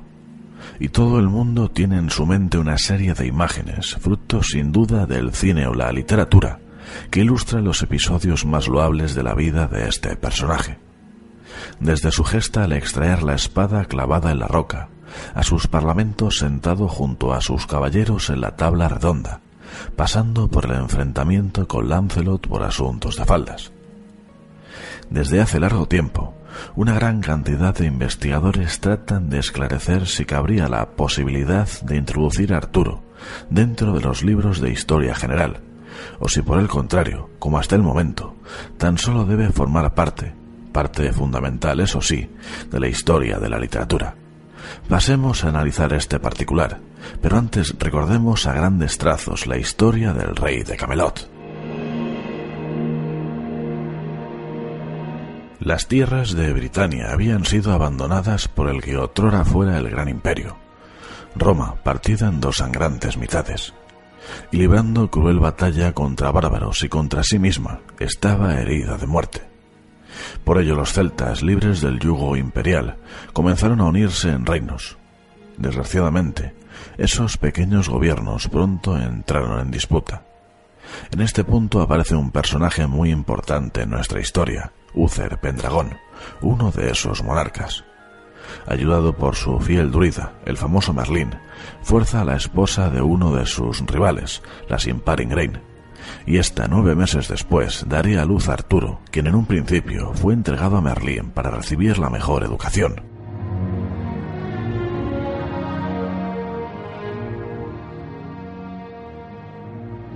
De la infancia de Arturo no se dispone de demasiada información, pero si avanzamos hasta su adolescencia nos toparemos con uno de los acontecimientos más conocidos y recordados. Fue en ese periodo cuando el joven Arturo extrajo, para sorpresa de todos los presentes, la espada Excalibur de la roca, hecho que sin lugar a dudas le alzaba como máximo caudillo de los bretones, y hecho también que le autorizaba para perseguir a sus máximos enemigos, es decir, los sajones. Nombrado rey, contrae matrimonio con la hermosa Ginebra y establece su reinado en Camelot. Allí sería donde funda su liga de fieles seguidores, la Tabla Redonda, compuesta por caballeros tales como Gawain, Percival o Tristán.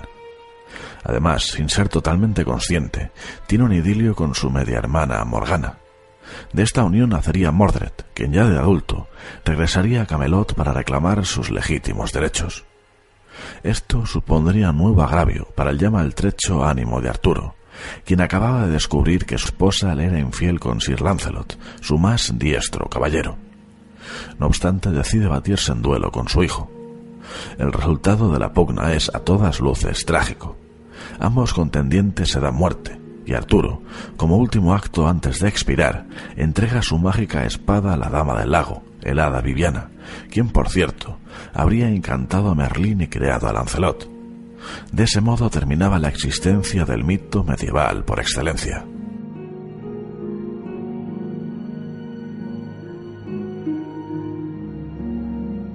Ahora, habiendo repasado muy someramente la supuesta biografía de tan singular personaje, nos preguntamos, ¿en qué momento de la historia aparece la primera referencia al rey Arturo? La respuesta nos viene dada, aunque con ciertas dudas, por el clérigo Alés Nenius. Suya es la obra escrita en el año 826, Historia Britonum, Historia de los Bretones, en la cual habla de Arturo, quien ostenta el título de Dux Velorum, es decir, un jefe guerrero independiente designado por los reyes. Relata también, siempre en tono legendario, naturalmente, que participó en nada menos que doce batallas, siendo la última la del Monte Badon, donde por su mano cayeron, supuestamente, más de novecientos feroces sajones. Pero como decimos, esta no es una fuente demasiado a tener en cuenta. No es completamente fiable, pues por ejemplo, si nos remontamos a un par de siglos atrás, encontramos autores como Gildas o mucho más comedidos en sus palabras, y que en ningún momento mencionan la existencia de Arturo. De hecho, Gildas, al referirse al líder bretón en la batalla del Monte Badon, lo identifica como un tal Ambrosius Aurelianus. Esto entroncaría con los anales galeses del año 995.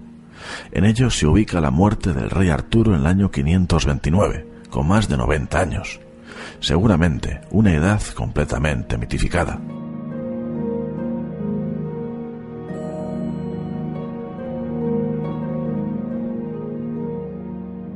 Pero si existe un verdadero culpable de que hoy en día sea prácticamente imposible desbrozar el Arturo real del mítico, ese es, sin duda, Geoffrey de Monmouth, historiador galés que en 1136 escribió su historia de los reyes de Gran Bretaña. En ella también habla de Arturo, y con pluma hábil y certera lo eleva a la categoría de héroe o semidios.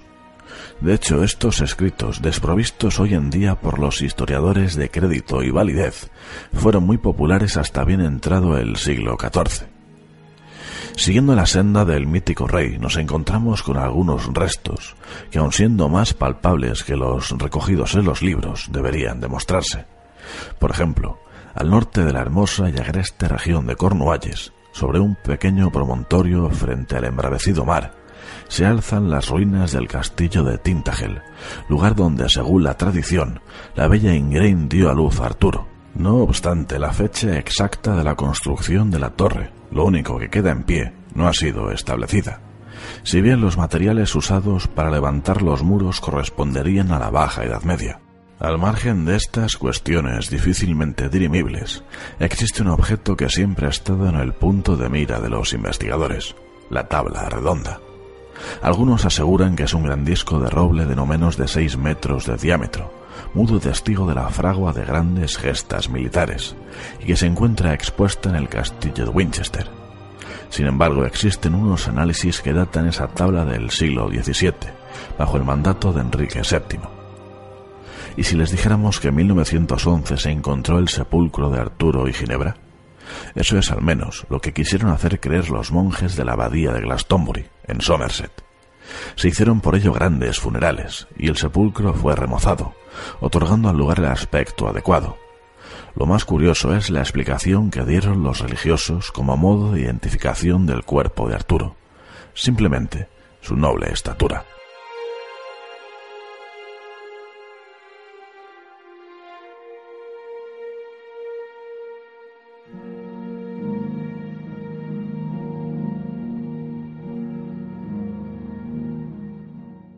Preguntémonos ahora otra cuestión, a nuestro juicio no menos apasionante. ¿Existe, suponiendo que fuera real, algún dato de la ubicación del mítico reino de Camelot? El nombre, casi con total seguridad, procede del dios celta de la guerra, es decir, Camulos, y se ha ubicado en algunos de los lugares que ya hemos mencionado, como Cornualles o Somerset, aunque hay quien asegura que se encuentra o se encontró en Devonshire. ¿Pero qué alberga ese lugar para ser considerado como una de las apuestas más firmes? En realidad, nada que no exista en otras ubicaciones. simplemente unas ruinas de una plaza fortificada y unas construcciones circulares, nada más. Como siempre decimos, en este monumental embrollo, que empezó hace muchos siglos y que ha ido creciendo con el devenir del tiempo, existen más tinieblas que luz. Sabían, por ejemplo, que a partir del siglo VI de nuestra era, en casi todos los reinos bretones tuvieron a su propio Arturo. Veamos a modo de conclusión algunos ejemplos.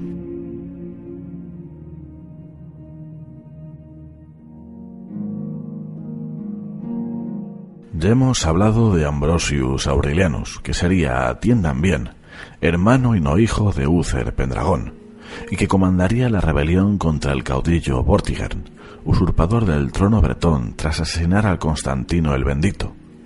Pero hay muchos más.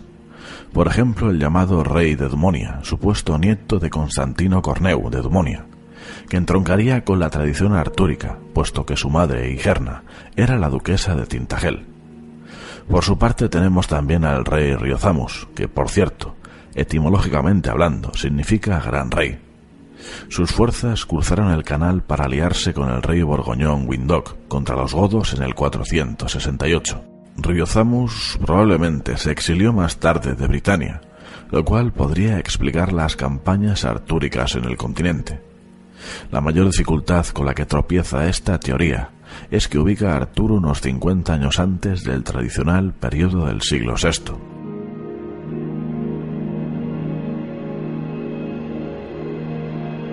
El último de la lista es Arzuis. Fue rey de Britania del Norte y perteneció al noble linaje de Coelgen el Viejo, considerado posiblemente el último dux britanorum. Vivió también algunos años antes del considerado tradicional periodo artúrico, pero su ubicación en el norte coincide con el lugar de las batallas descritas por Nenius. De este modo, tal vez sea Artuis quien está más cerca de ser considerado como el verdadero rey Arturo.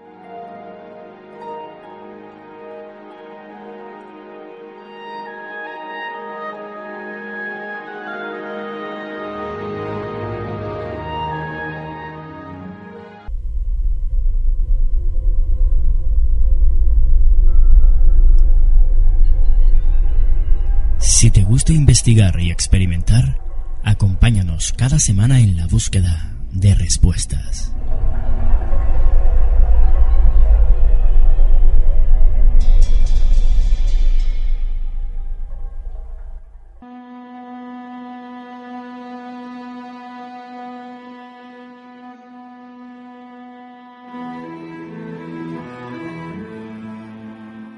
Y ahora vamos a tener una primera visita de, de un amigo, de un amigo ante todo, un amigo buscador que hoy va a venir aquí a hablar de, de su libro, va a venir a hablar de su libro, pero sobre todo va a venir a hablar de, de misterios, que de eso se trata.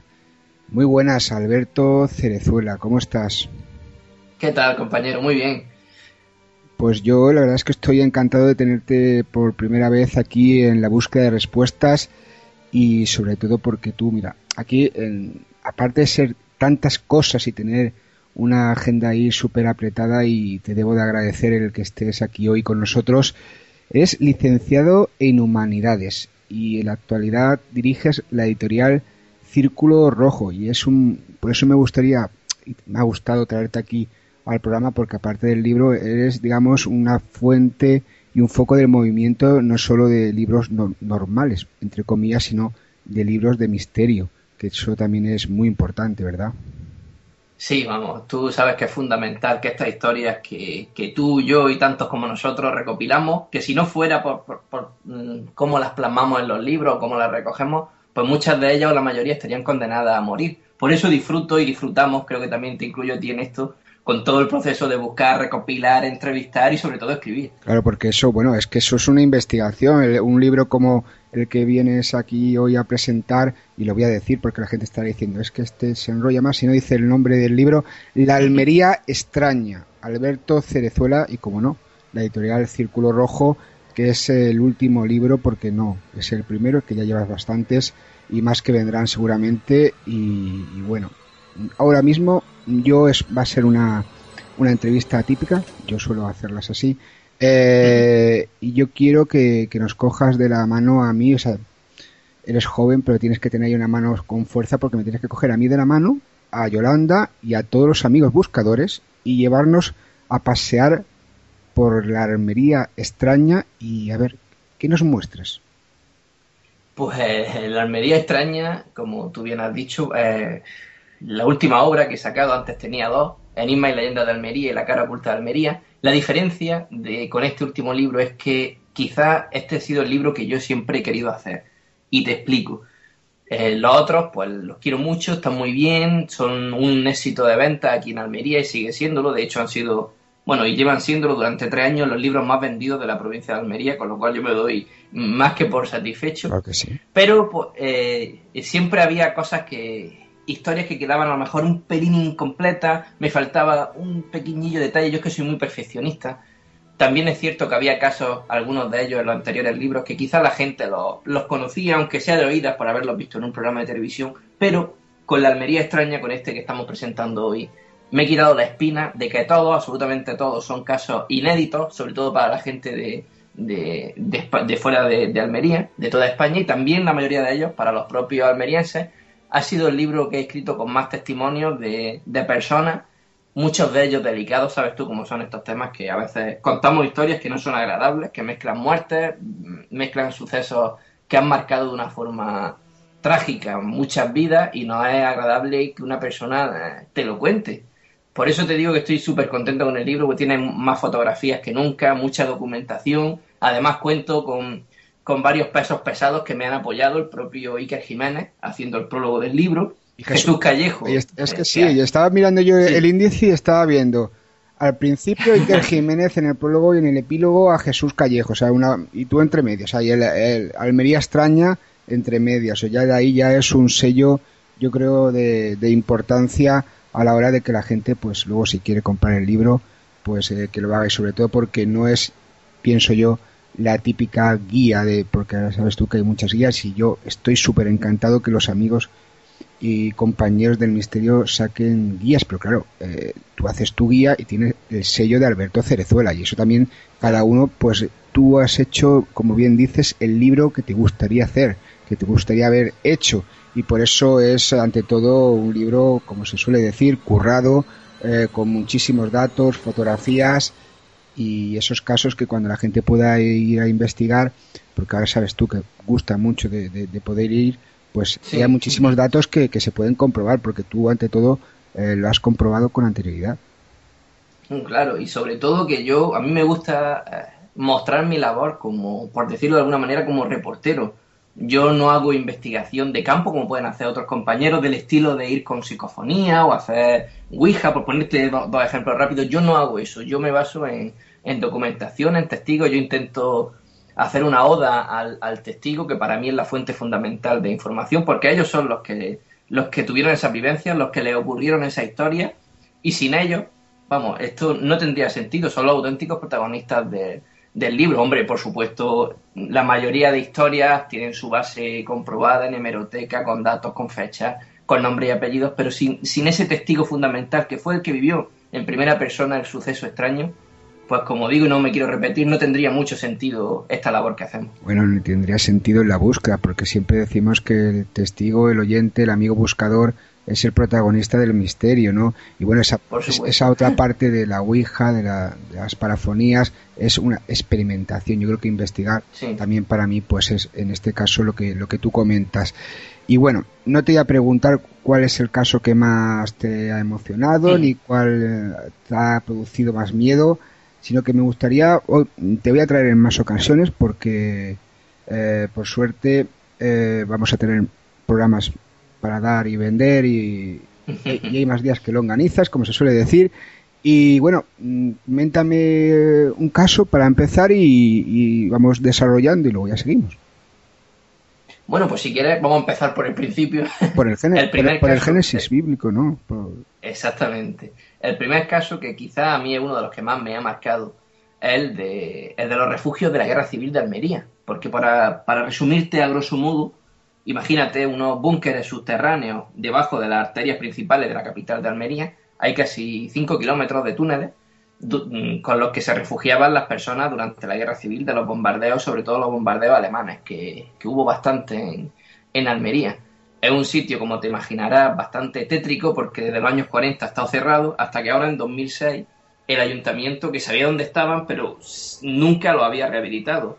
Cogió una subvención, lo han rehabilitado, ahora se pueden visitar. De hecho, vamos, si queréis visitarlo, yo lo recomiendo, aunque tengáis que esperar bastante porque está muy, muy solicitado. Pues en ese sitio murió gente, eh, hay esa carga, por decirlo de alguna manera, que, con la que se impregnan determinados sitios donde han ocurrido tragedias, quizá por todo el cúmulo de sentimientos, de imaginamos la gente allí, eh, casi 15.000 personas se juntaban a esos refugios, a oscuras, con el miedo de, ya no solo de los bombardeos, sino de saber si sus familiares, sus seres queridos les habría dado tiempo a, refugiarse en, aquellos lugares. Entonces es un sitio que, ya, en cuanto pones los pies allí, da auténtica impresión. Y si a eso le sumamos la otra parte de, lo que yo cuento en este capítulo, que hace referencia a las personas que trabajan allí, guías turísticos, personal del ayuntamiento, de mantenimiento, que cuentan que han vivido situaciones cuanto menos extrañas, sobre todo en la última zona de, ese recorrido de los refugios, donde hay un quirófano que, permanece intacto de cuando la guerra civil, donde hubo alguna que otra operación y se atendió a gente. Sobre todo en esa parte cuentan que saltan las alarmas, saltan los sensores de movimiento, que, se, que han visto extrañas sombras que cruzan de un pasillo a otro y sobre todo que hay algunos testigos que hablan de una inquietante presencia de, en forma de mujer vestida de blanco que sale precisamente del propio quirófano y parece desvanecerse en la parte final de, de esos refugios. Como digo, una historia que marca muchísimas cosas porque estamos hablando de, de hechos reales y documentados de la guerra civil, más el testimonio de algunas personas que ya estuvieron allí refugiadas en, aquella época con testimonios de, personas, de visitantes actuales y de gente que trabaja allí que han vivido situaciones, como digo, cuanto menos extrañas. Es decir, ya comienza ese libro con un caso que lo engloba todo, ese lugar eh, con historia, ese lugar que, que gusta pues a, los amigos buscadores visitar y sobre todo lo que decíamos, con muchísimos testigos y datos comprobables de, de la historia, ¿no? que no es el que te cuentan eh, por terceras personas que conocen a alguien que ha vivido el caso, sino que es la persona en sí que te cuenta, y aquí lo pones en el libro, eh, lo que le ha sucedido. ¿no? Sí, y sobre todo personas que no tienen por qué mentirte, entre otras cosas, porque hay algunos, algunos de ellos, en este capítulo, incluso en otros, que se han visto muy perjudicados por la vivencia que tuvieron. Estamos hablando de que han podido perder su trabajo o le ha dado miedo ir a trabajar y han tenido que, que dejar el empleo y más como están las cosas ahora o que han sido señalados por sus amigos, por su familia, le han dado la espalda. Entonces son cosas que, no son agradables de contar y por eso yo siempre agradezco al testigo que ponga su nombre, que me dé permiso, mejor dicho, para poner su nombre y, apellido a, esta afirmación, a este testimonio, aunque sé que es algo muy difícil y, y muy doloroso. Fíjate que yo, aunque sea este el tercer libro, pues siempre tienes la duda de, de cómo reaccionarán esas personas a las que tú eh, retrata de alguna manera su vivencia en el libro, ¿cómo reaccionarán cuando lo ven impreso? Porque aunque yo haya tenido varias entrevistas con ellos, lo haya grabado y tal, a veces quizá uno no sabe darle el sentido o no ha entendido bien el sentido que, que te da el que te cuenta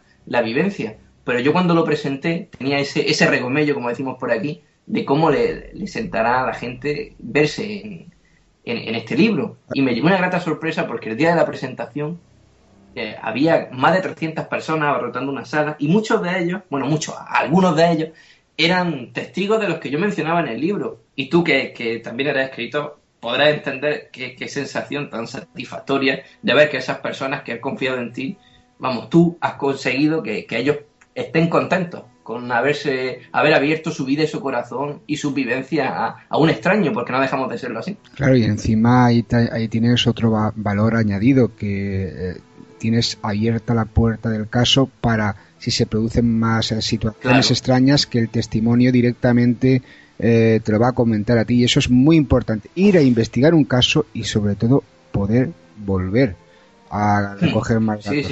o sea no es el, hecho de sacarlo en un libro y por la exclusividad o sacarlo cinco minutos de radio y bueno arrasar con el caso. No no no. Lo importante de la investigación es continuar investigando. Y luego en este segundo capítulo eh, que sigue eh, habla sobre personajes extraños, brujas, hechiceros y sanadores sobrenaturales, y luego personajes singulares. Eh, ¿Qué personajes así? O sea, no podemos destripar el libro, lógicamente, porque aparte la belleza que tiene y seguirá teniendo, gracias a Dios y a lo que sea, el libro, el tener el libro como yo estoy teniendo ahora mismo en las manos, pues nunca se va a perder. Pero, ¿qué personajes comentas en, este segundo capítulo? Pues hay alguna recopilación de gente extraña. Yo creo que todos eh, en los pueblos hemos escuchado siempre del curandero, de tal, que hacía, eh, curaba a la gente, los, llamados sanadores.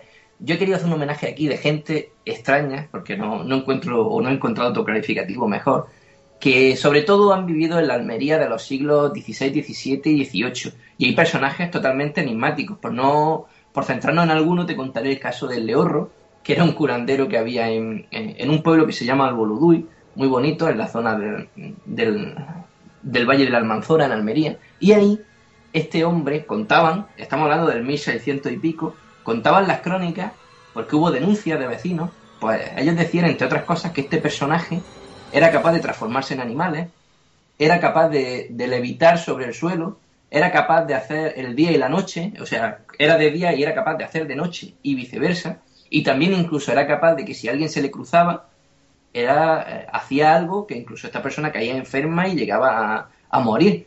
Podemos pensar que son creencias eh, de, nuestros antepasados, que no había mucha cultura, pero claro, cuando te encuentras crónicas escritas de, de las autoridades de la época, incluso actas de la Inquisición, con juicio y con condena a estas personas, pues ya eso te lleva a pensar que, quizá había algo más que creencias populares o falta de, cultura, como muchas veces se achaca a estos casos. Como te digo, hago un recorrido por muchísimos, muchísimos personajes de este tipo, y hay uno que ha gustado mucho, que es reciente, que se llama la tía Cachocha, que tiene un nombre también curioso, que era una curandera que vivía en, en, Mojaca, en la zona del levante almeriense, en los años 50, y que esta mujer, eh, fíjate hasta dónde llegó su leyenda, que murió en los años 60, y yo cuando fui a Mojácar hace poco, durante la investigación del libro, a preguntar por ella, la gente se pensaba que en vez de yo ir a preguntar por, mm, por lo que hacía esta mujer, por si alguien la conoció, algún testimonio, ellos, la gente se pensaba que yo estaba buscando un brebaje que esta mujer hacía en los años 50 que creo que causaba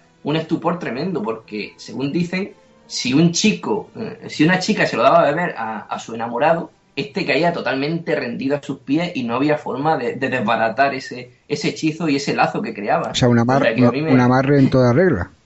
Sí, sí, no, pero es que hay gente incluso que, que, ya te digo, que, que, lo cuentan como que, sí, que sí, que eso era cierto y que tal pareja se unió por eso y no se han separado nunca. Ya te digo, se pensaban que yo iba buscando todavía en, en el siglo XXI ese brebaje.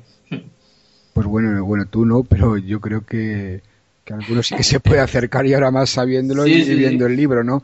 Y ahora nos vamos a ir hasta Adra, donde hablas del santo entierro de Adra. Este caso es, fascinante, uno de esos casos que a ti también te habrá pasado, que te encuentras por, casualidad y, que no te esperas nunca que pueda tener tanto trasfondo como el que tiene. Vamos, te voy a decir una exageración, pero para mí es un caso igual de importante que el de la Santa Compañía Gallega, por la cantidad y cantidad de testimonios que hablan de, de que se han encontrado una procesión de ánimas, de almas del purgatorio, de mujeres vestidas de negro, alta hora de, la noche, sobre todo en torno a, las 12 de la noche, caminando por una zona muy concreta del pueblo de Adra, en dirección a una pequeña ermitilla que hay allí, donde la gente va a, hacer sus promesas, a, cambio de que le hagan un favor o que le curen o ver a saber lo que pide la gente, pues las personas les ponen velas, le hacen ofrendas y si, si la persona viva, por decirlo así, rompe ese compromiso, o sea, no cumple lo que ha prometido, parece ser que tiene represalias desde el punto de vista de, que eh, se encuentran con esta procesión de, almas en pena. Digo que es un caso muy importante porque fíjate qué curioso que, hace poco, pocas semanas, hablando con gente de Adra, me cuentan que había venido un autobús expresamente de, de, de Conbarro, de este pueblo, expresamente a ver el fenómeno de la ánima bendita, a, ir a, esta pequeña ermita, a rezar y a dejar su ofrenda. Vamos, a mí es un caso que, a mí particularmente me ha traspasado por la cantidad y cantidad de testimonios y no hay mes, y no te estoy exagerando, no hay un solo mes que no me llegue algún testimonio nuevo. Claro, y ahora que está saliendo diferentes medios, que tienes el libro en la calle, pues te llegarán más testimonios, no solo del Santo Entierro de Adra, sino por ejemplo del del caso del fantasma de la casa de socorro, ¿no? otro caso, otro caso interesante, sobre todo para los que nos llaman mucho la atención estos edificios que guardan una historia, una muerte y posibles presencias de, del más allá. Este lugar era una antigua casa de socorro, una especie de hospital que hubo en los, años 40 en, Almería capital y, eh, pues claro, imagínate, curaban a, a enfermos con, con material y elementos muy alejados a los que tenemos hoy en la actualidad y eh, allí parece ser que murió un médico, tuvo un accidente eh, mientras trabajaba. Pues cuenta la gente que hoy en día trabaja allí, que, es, un, es parte del ayuntamiento, es el área de turismo, pues cuentan muchos trabajadores, incluso algún que otro concejal del ayuntamiento, que en la zona donde murió ese médico, que es una escalera que van al sótano, notan fenómenos extraños, desde sombras, susurros, una, una niebla densa que, que, se forma sin venir a, a cuento de pronto y desaparece con, con las mismas. Y esa zona es la zona donde antiguamente estaba el mortuorio de esa casa de socorro. O sea que imaginamos la cantidad de gente que habrá, que habrá podido morir allí. Es una historia eh, fascinante y también, como tú has dicho, aún me sigue llegando algún que otro testimonio de gente que dice haberse topado con esta, con esta figura que muchos achacan al médico que allí falleció. Almería es un lugar ya de por sí eh, muy abonado a los temas de misterio y bueno, aquí se ven recogidos 13 capítulos que tienes, tú también Alberto, o sea, tú ya eligiendo el número 13 como capítulos, bueno, luego si contamos ya el epílogo, los agradecimientos, el prólogo, pues ya quitamos el número 13, pero son 13 capítulos eh, de este libro apasionante, La Almería extraña, Alberto Cerezuela, editorial El Círculo Rojo, que la verdad que te agradecemos eh, que hayas venido aquí en la búsqueda de respuestas a, en esta primera ocasión a presentar tu libro y sobre todo a comentarnos casos y hablar de, misterios. Muchísimas gracias Alberto y próximamente vendrás cuando, bueno, tú puedes venir cuando quieras, ya sabes, cuando quieras venir a hablar de algo, eh, José Antonio y Yolanda, que, quiero hablar de algo y yo, y nada, pues agradecidos estamos sobre todo de, de tu labor en pos de, de, los misterios. Muchísimas gracias, Alberto. Agradecido yo que, que queráis acercaros a esa Almería extraña que estoy intentando difundir. Mucha suerte con vuestro programa y que sepas, no se lo digo a todo esto que te voy a decir ahora, que sepas que me gusta mucho porque aportáis ese toque de originalidad que a veces he hecho yo en falta en muchos programas de este mundillo. Lo digo de corazón. Bueno, aquí no somos ni mejor ni peor que nadie, somos eh, diferentes en el sentido que, que, que, bueno, sí, que traemos eh, testimonios, pero sobre todo yo creo que, que la gente va a ver que, que, sí que esa unión entre investigadores, sí, sí. periodistas y sobre todo buscadores realmente existe, ¿no? Por eso yo creo que, que tenemos que apoyar iniciativas como la Almería Extraña que aquí nos traes y como tantas y tantas iniciativas que esa editorial el Círculo Rojo está promoviendo. Pues hasta la próxima y muchísimas gracias, Alberto. Muchas gracias, compañero.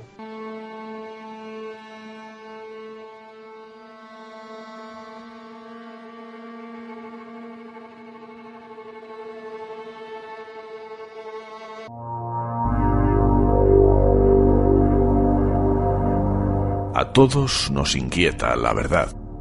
Lo malo es cómo reaccionamos cuando la sabemos.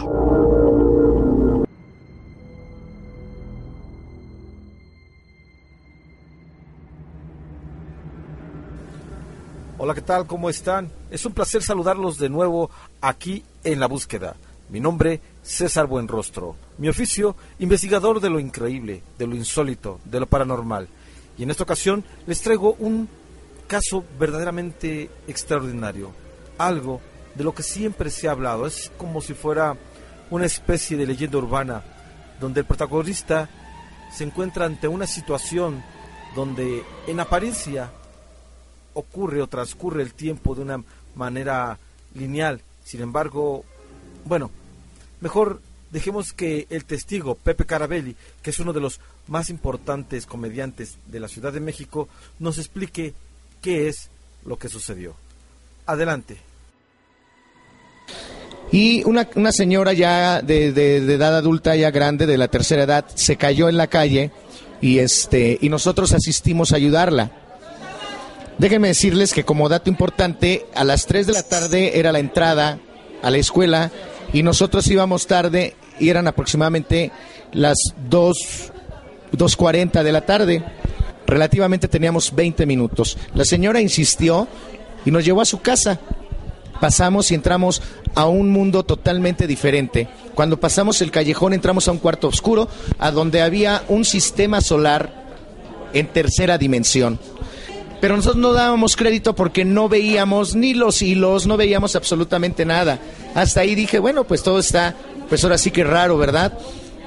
Esa experiencia fue fantástica porque cuando nosotros llegamos, no sé cuánto tiempo pasó, cuando nosotros llegamos de la raza a la normal, eran 10 para las 3 de la tarde. Nosotros no comprendíamos cómo o qué sucedió con el tiempo, ¿sí? El lapso, ni por er, ningún motivo podríamos llegar a, a tiempo. Al otro día acudimos para ver y visitar nuevamente a la viejecita.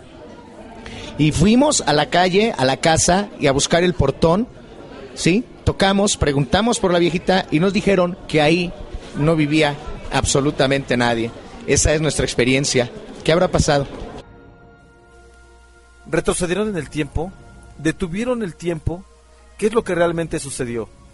Pues esta es la crónica que nos dio Pepe Carabelli sobre esta extraña experiencia. Nos vemos hasta la próxima, mi nombre es César Buenrostro y esto es La Búsqueda.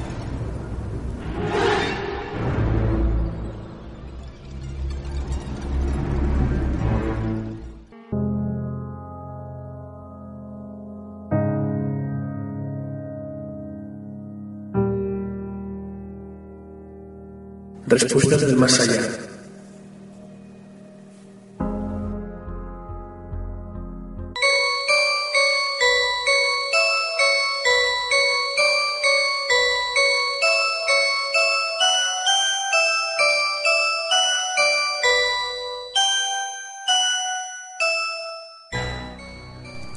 Queridos buscadores, necesito que un ratito más me escuchéis atentamente. Ya sé que lo estáis haciendo durante todo el programa.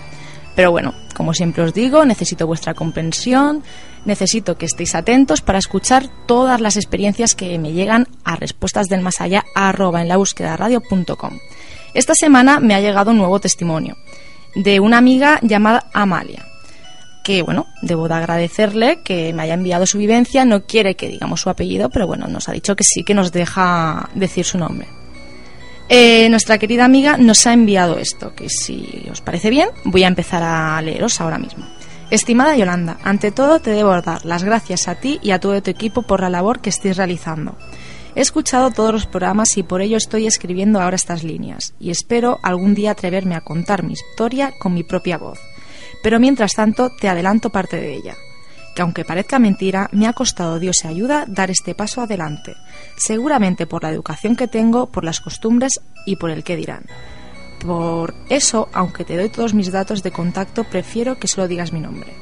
He tenido varias experiencias a lo largo de mi vida. La primera, que me acuerdo tal y como ahora me estuviera pasando, fue hace 32 años, cuando yo tenía 6 años. Estaba jugando en mi cuarto con mis muñecas. Era una niña que, según me cuentan, desde mi tierna infancia me gustaba jugar sola, y eso estaba haciendo esa tarde. Sé que era fin de semana porque mi padre tenía libre y por la noche nos iba a llevar al cine. Siempre he sido una persona que cuando está haciendo algo se concentra al máximo e incluso hasta de niña y jugando, por lo que me costó darme cuenta que en el espejo de mi cómoda un hombre me estaba mirando fijamente.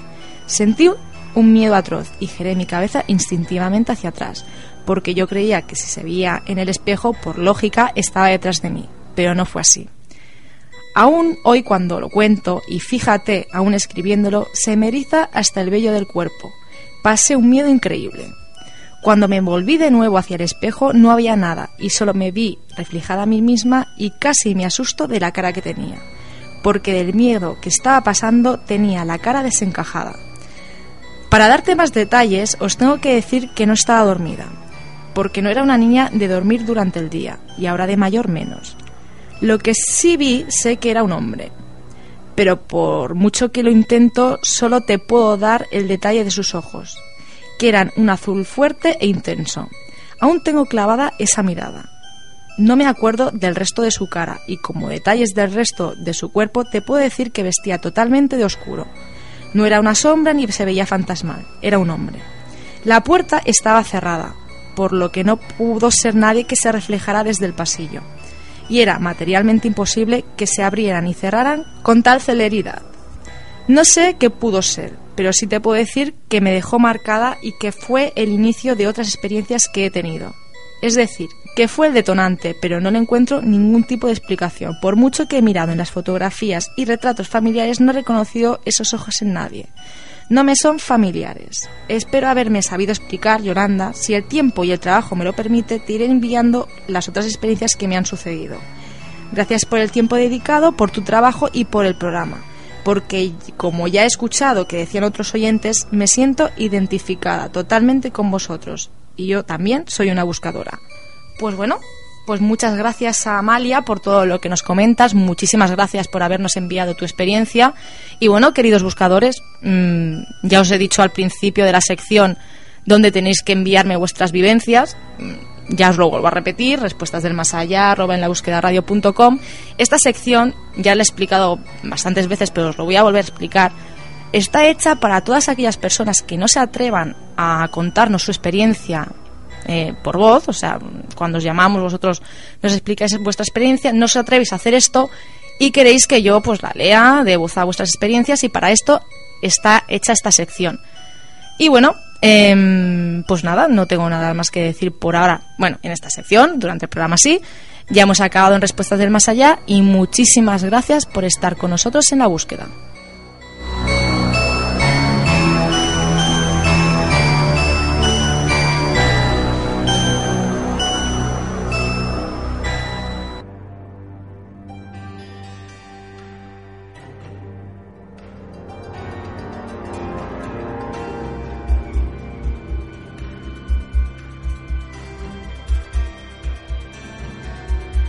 ¿Buscas respuestas?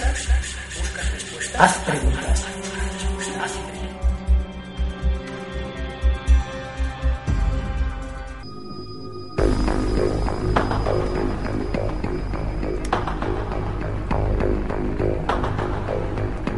Pues bueno, queridos buscadores, ya hemos llegado al final del programa, ¿no, José Antonio? Ya hemos llegado al final. Sí.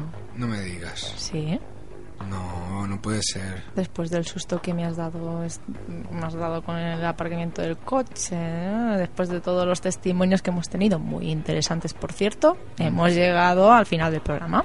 Bueno, pero ahora te voy a asustar más, porque ahora cuando acabemos tenemos que volver al coche. No sé cómo, saldremos del aparcamiento. Pero bueno, eh, no quiero decir nada. Ahora llega el tiempo antes de la despedida de los comentarios, las críticas, las sugerencias. Y tenemos para dar y vender. Bueno, vamos a empezar con algunos mensajes que nos han llegado vía email. Juan Martínez, que nos ha escrito desde Elche, nos dice, desde que os descubrí no me pierdo ni un programa. Escuchar testimonios nuevos cada semana es algo increíble. Felicidades por el programa y por el trabajo que estáis haciendo. Pues bueno, un saludo a Juan Martínez y a Elche. Continúa, ya que estás aquí. Eh, No, y que tienes qué esa- majo eres, que ¿no? eres tan bien y, y tienes esa voz tan femenina que yo a mí, por mucho que intento, no me sale. Esa voz femenina, o sea, lógicamente no. Ahora, mi mirada no... Menos mal que las miradas no hablan, José Antonio. No, pero algunas dicen que matan. Mm, Ya. A ver, Pelayo. Saludos desde, desde Sevilla y enhorabuena por vuestro programa que puedo oír a través del podcast. Os felicito por el respeto, la seriedad y el cariño con el que tratáis estos temas del misterio.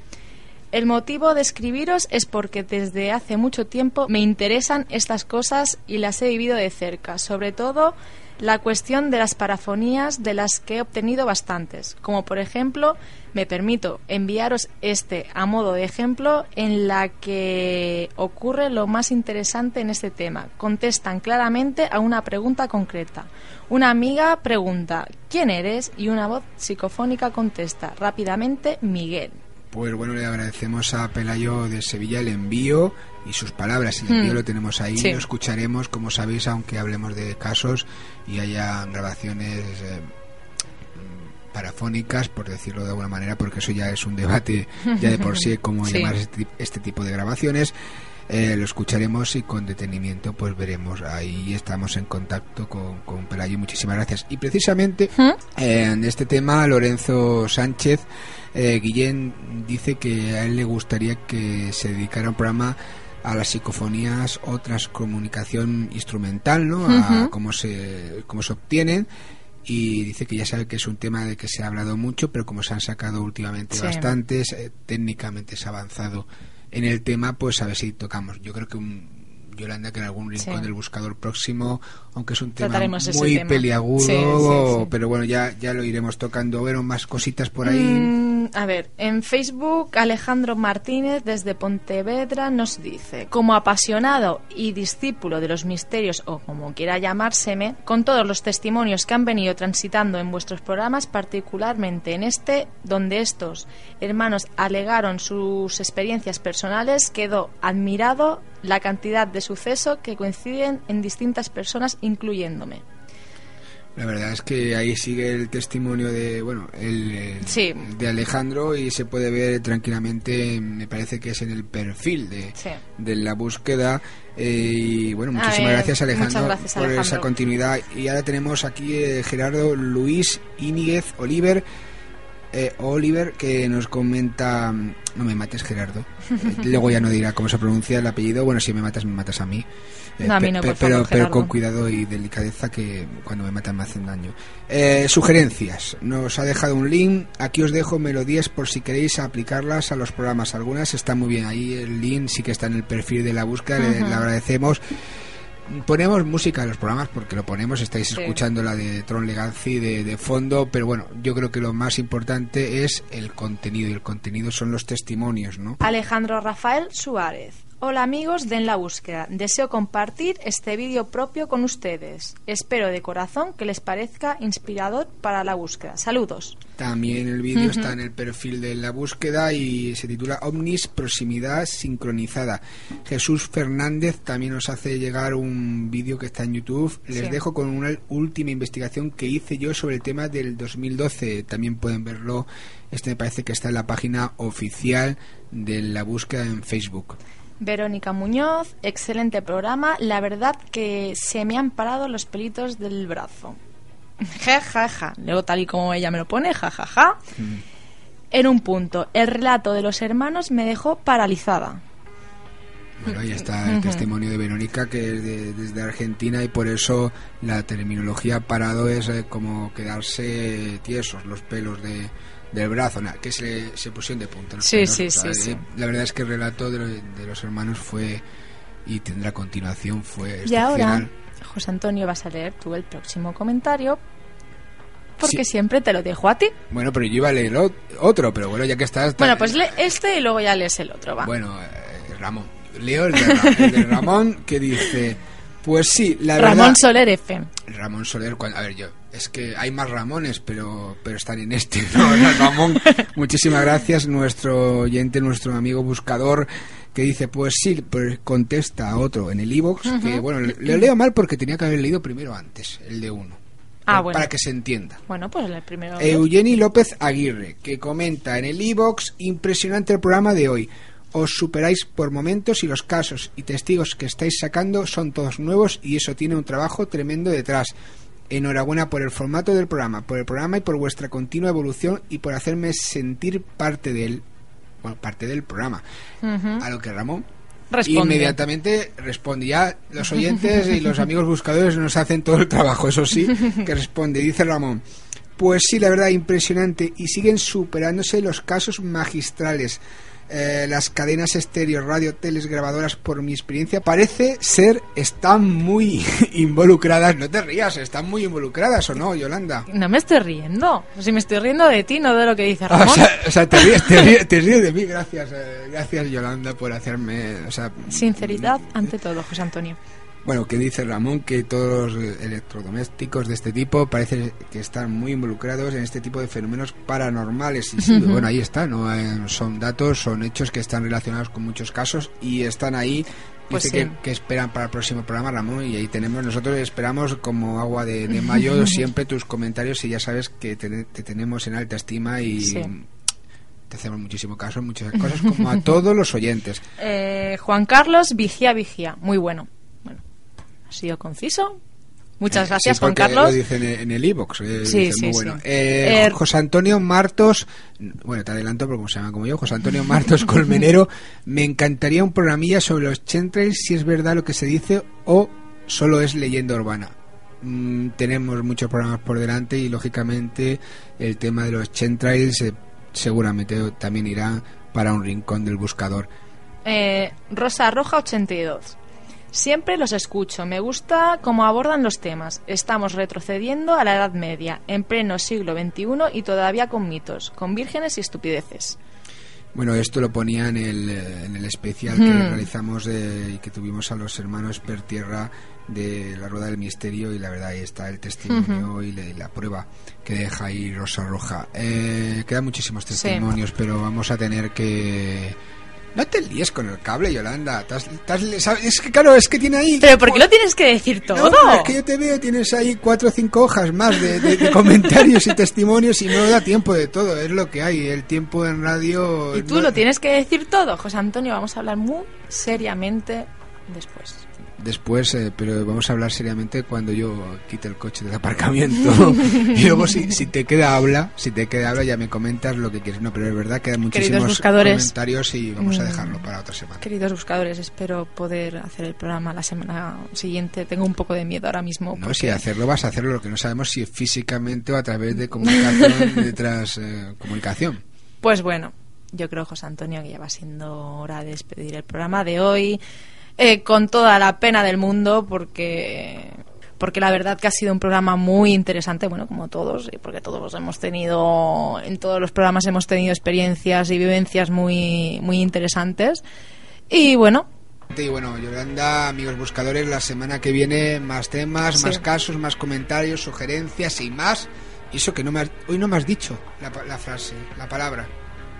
Dímelo Mm. antes, dime porque si no, no me da gusto. que no te enrolles tanto, José Antonio. eso, menos mal, menos mal. Pero bueno, hasta la semana que viene. Hasta la semana que viene.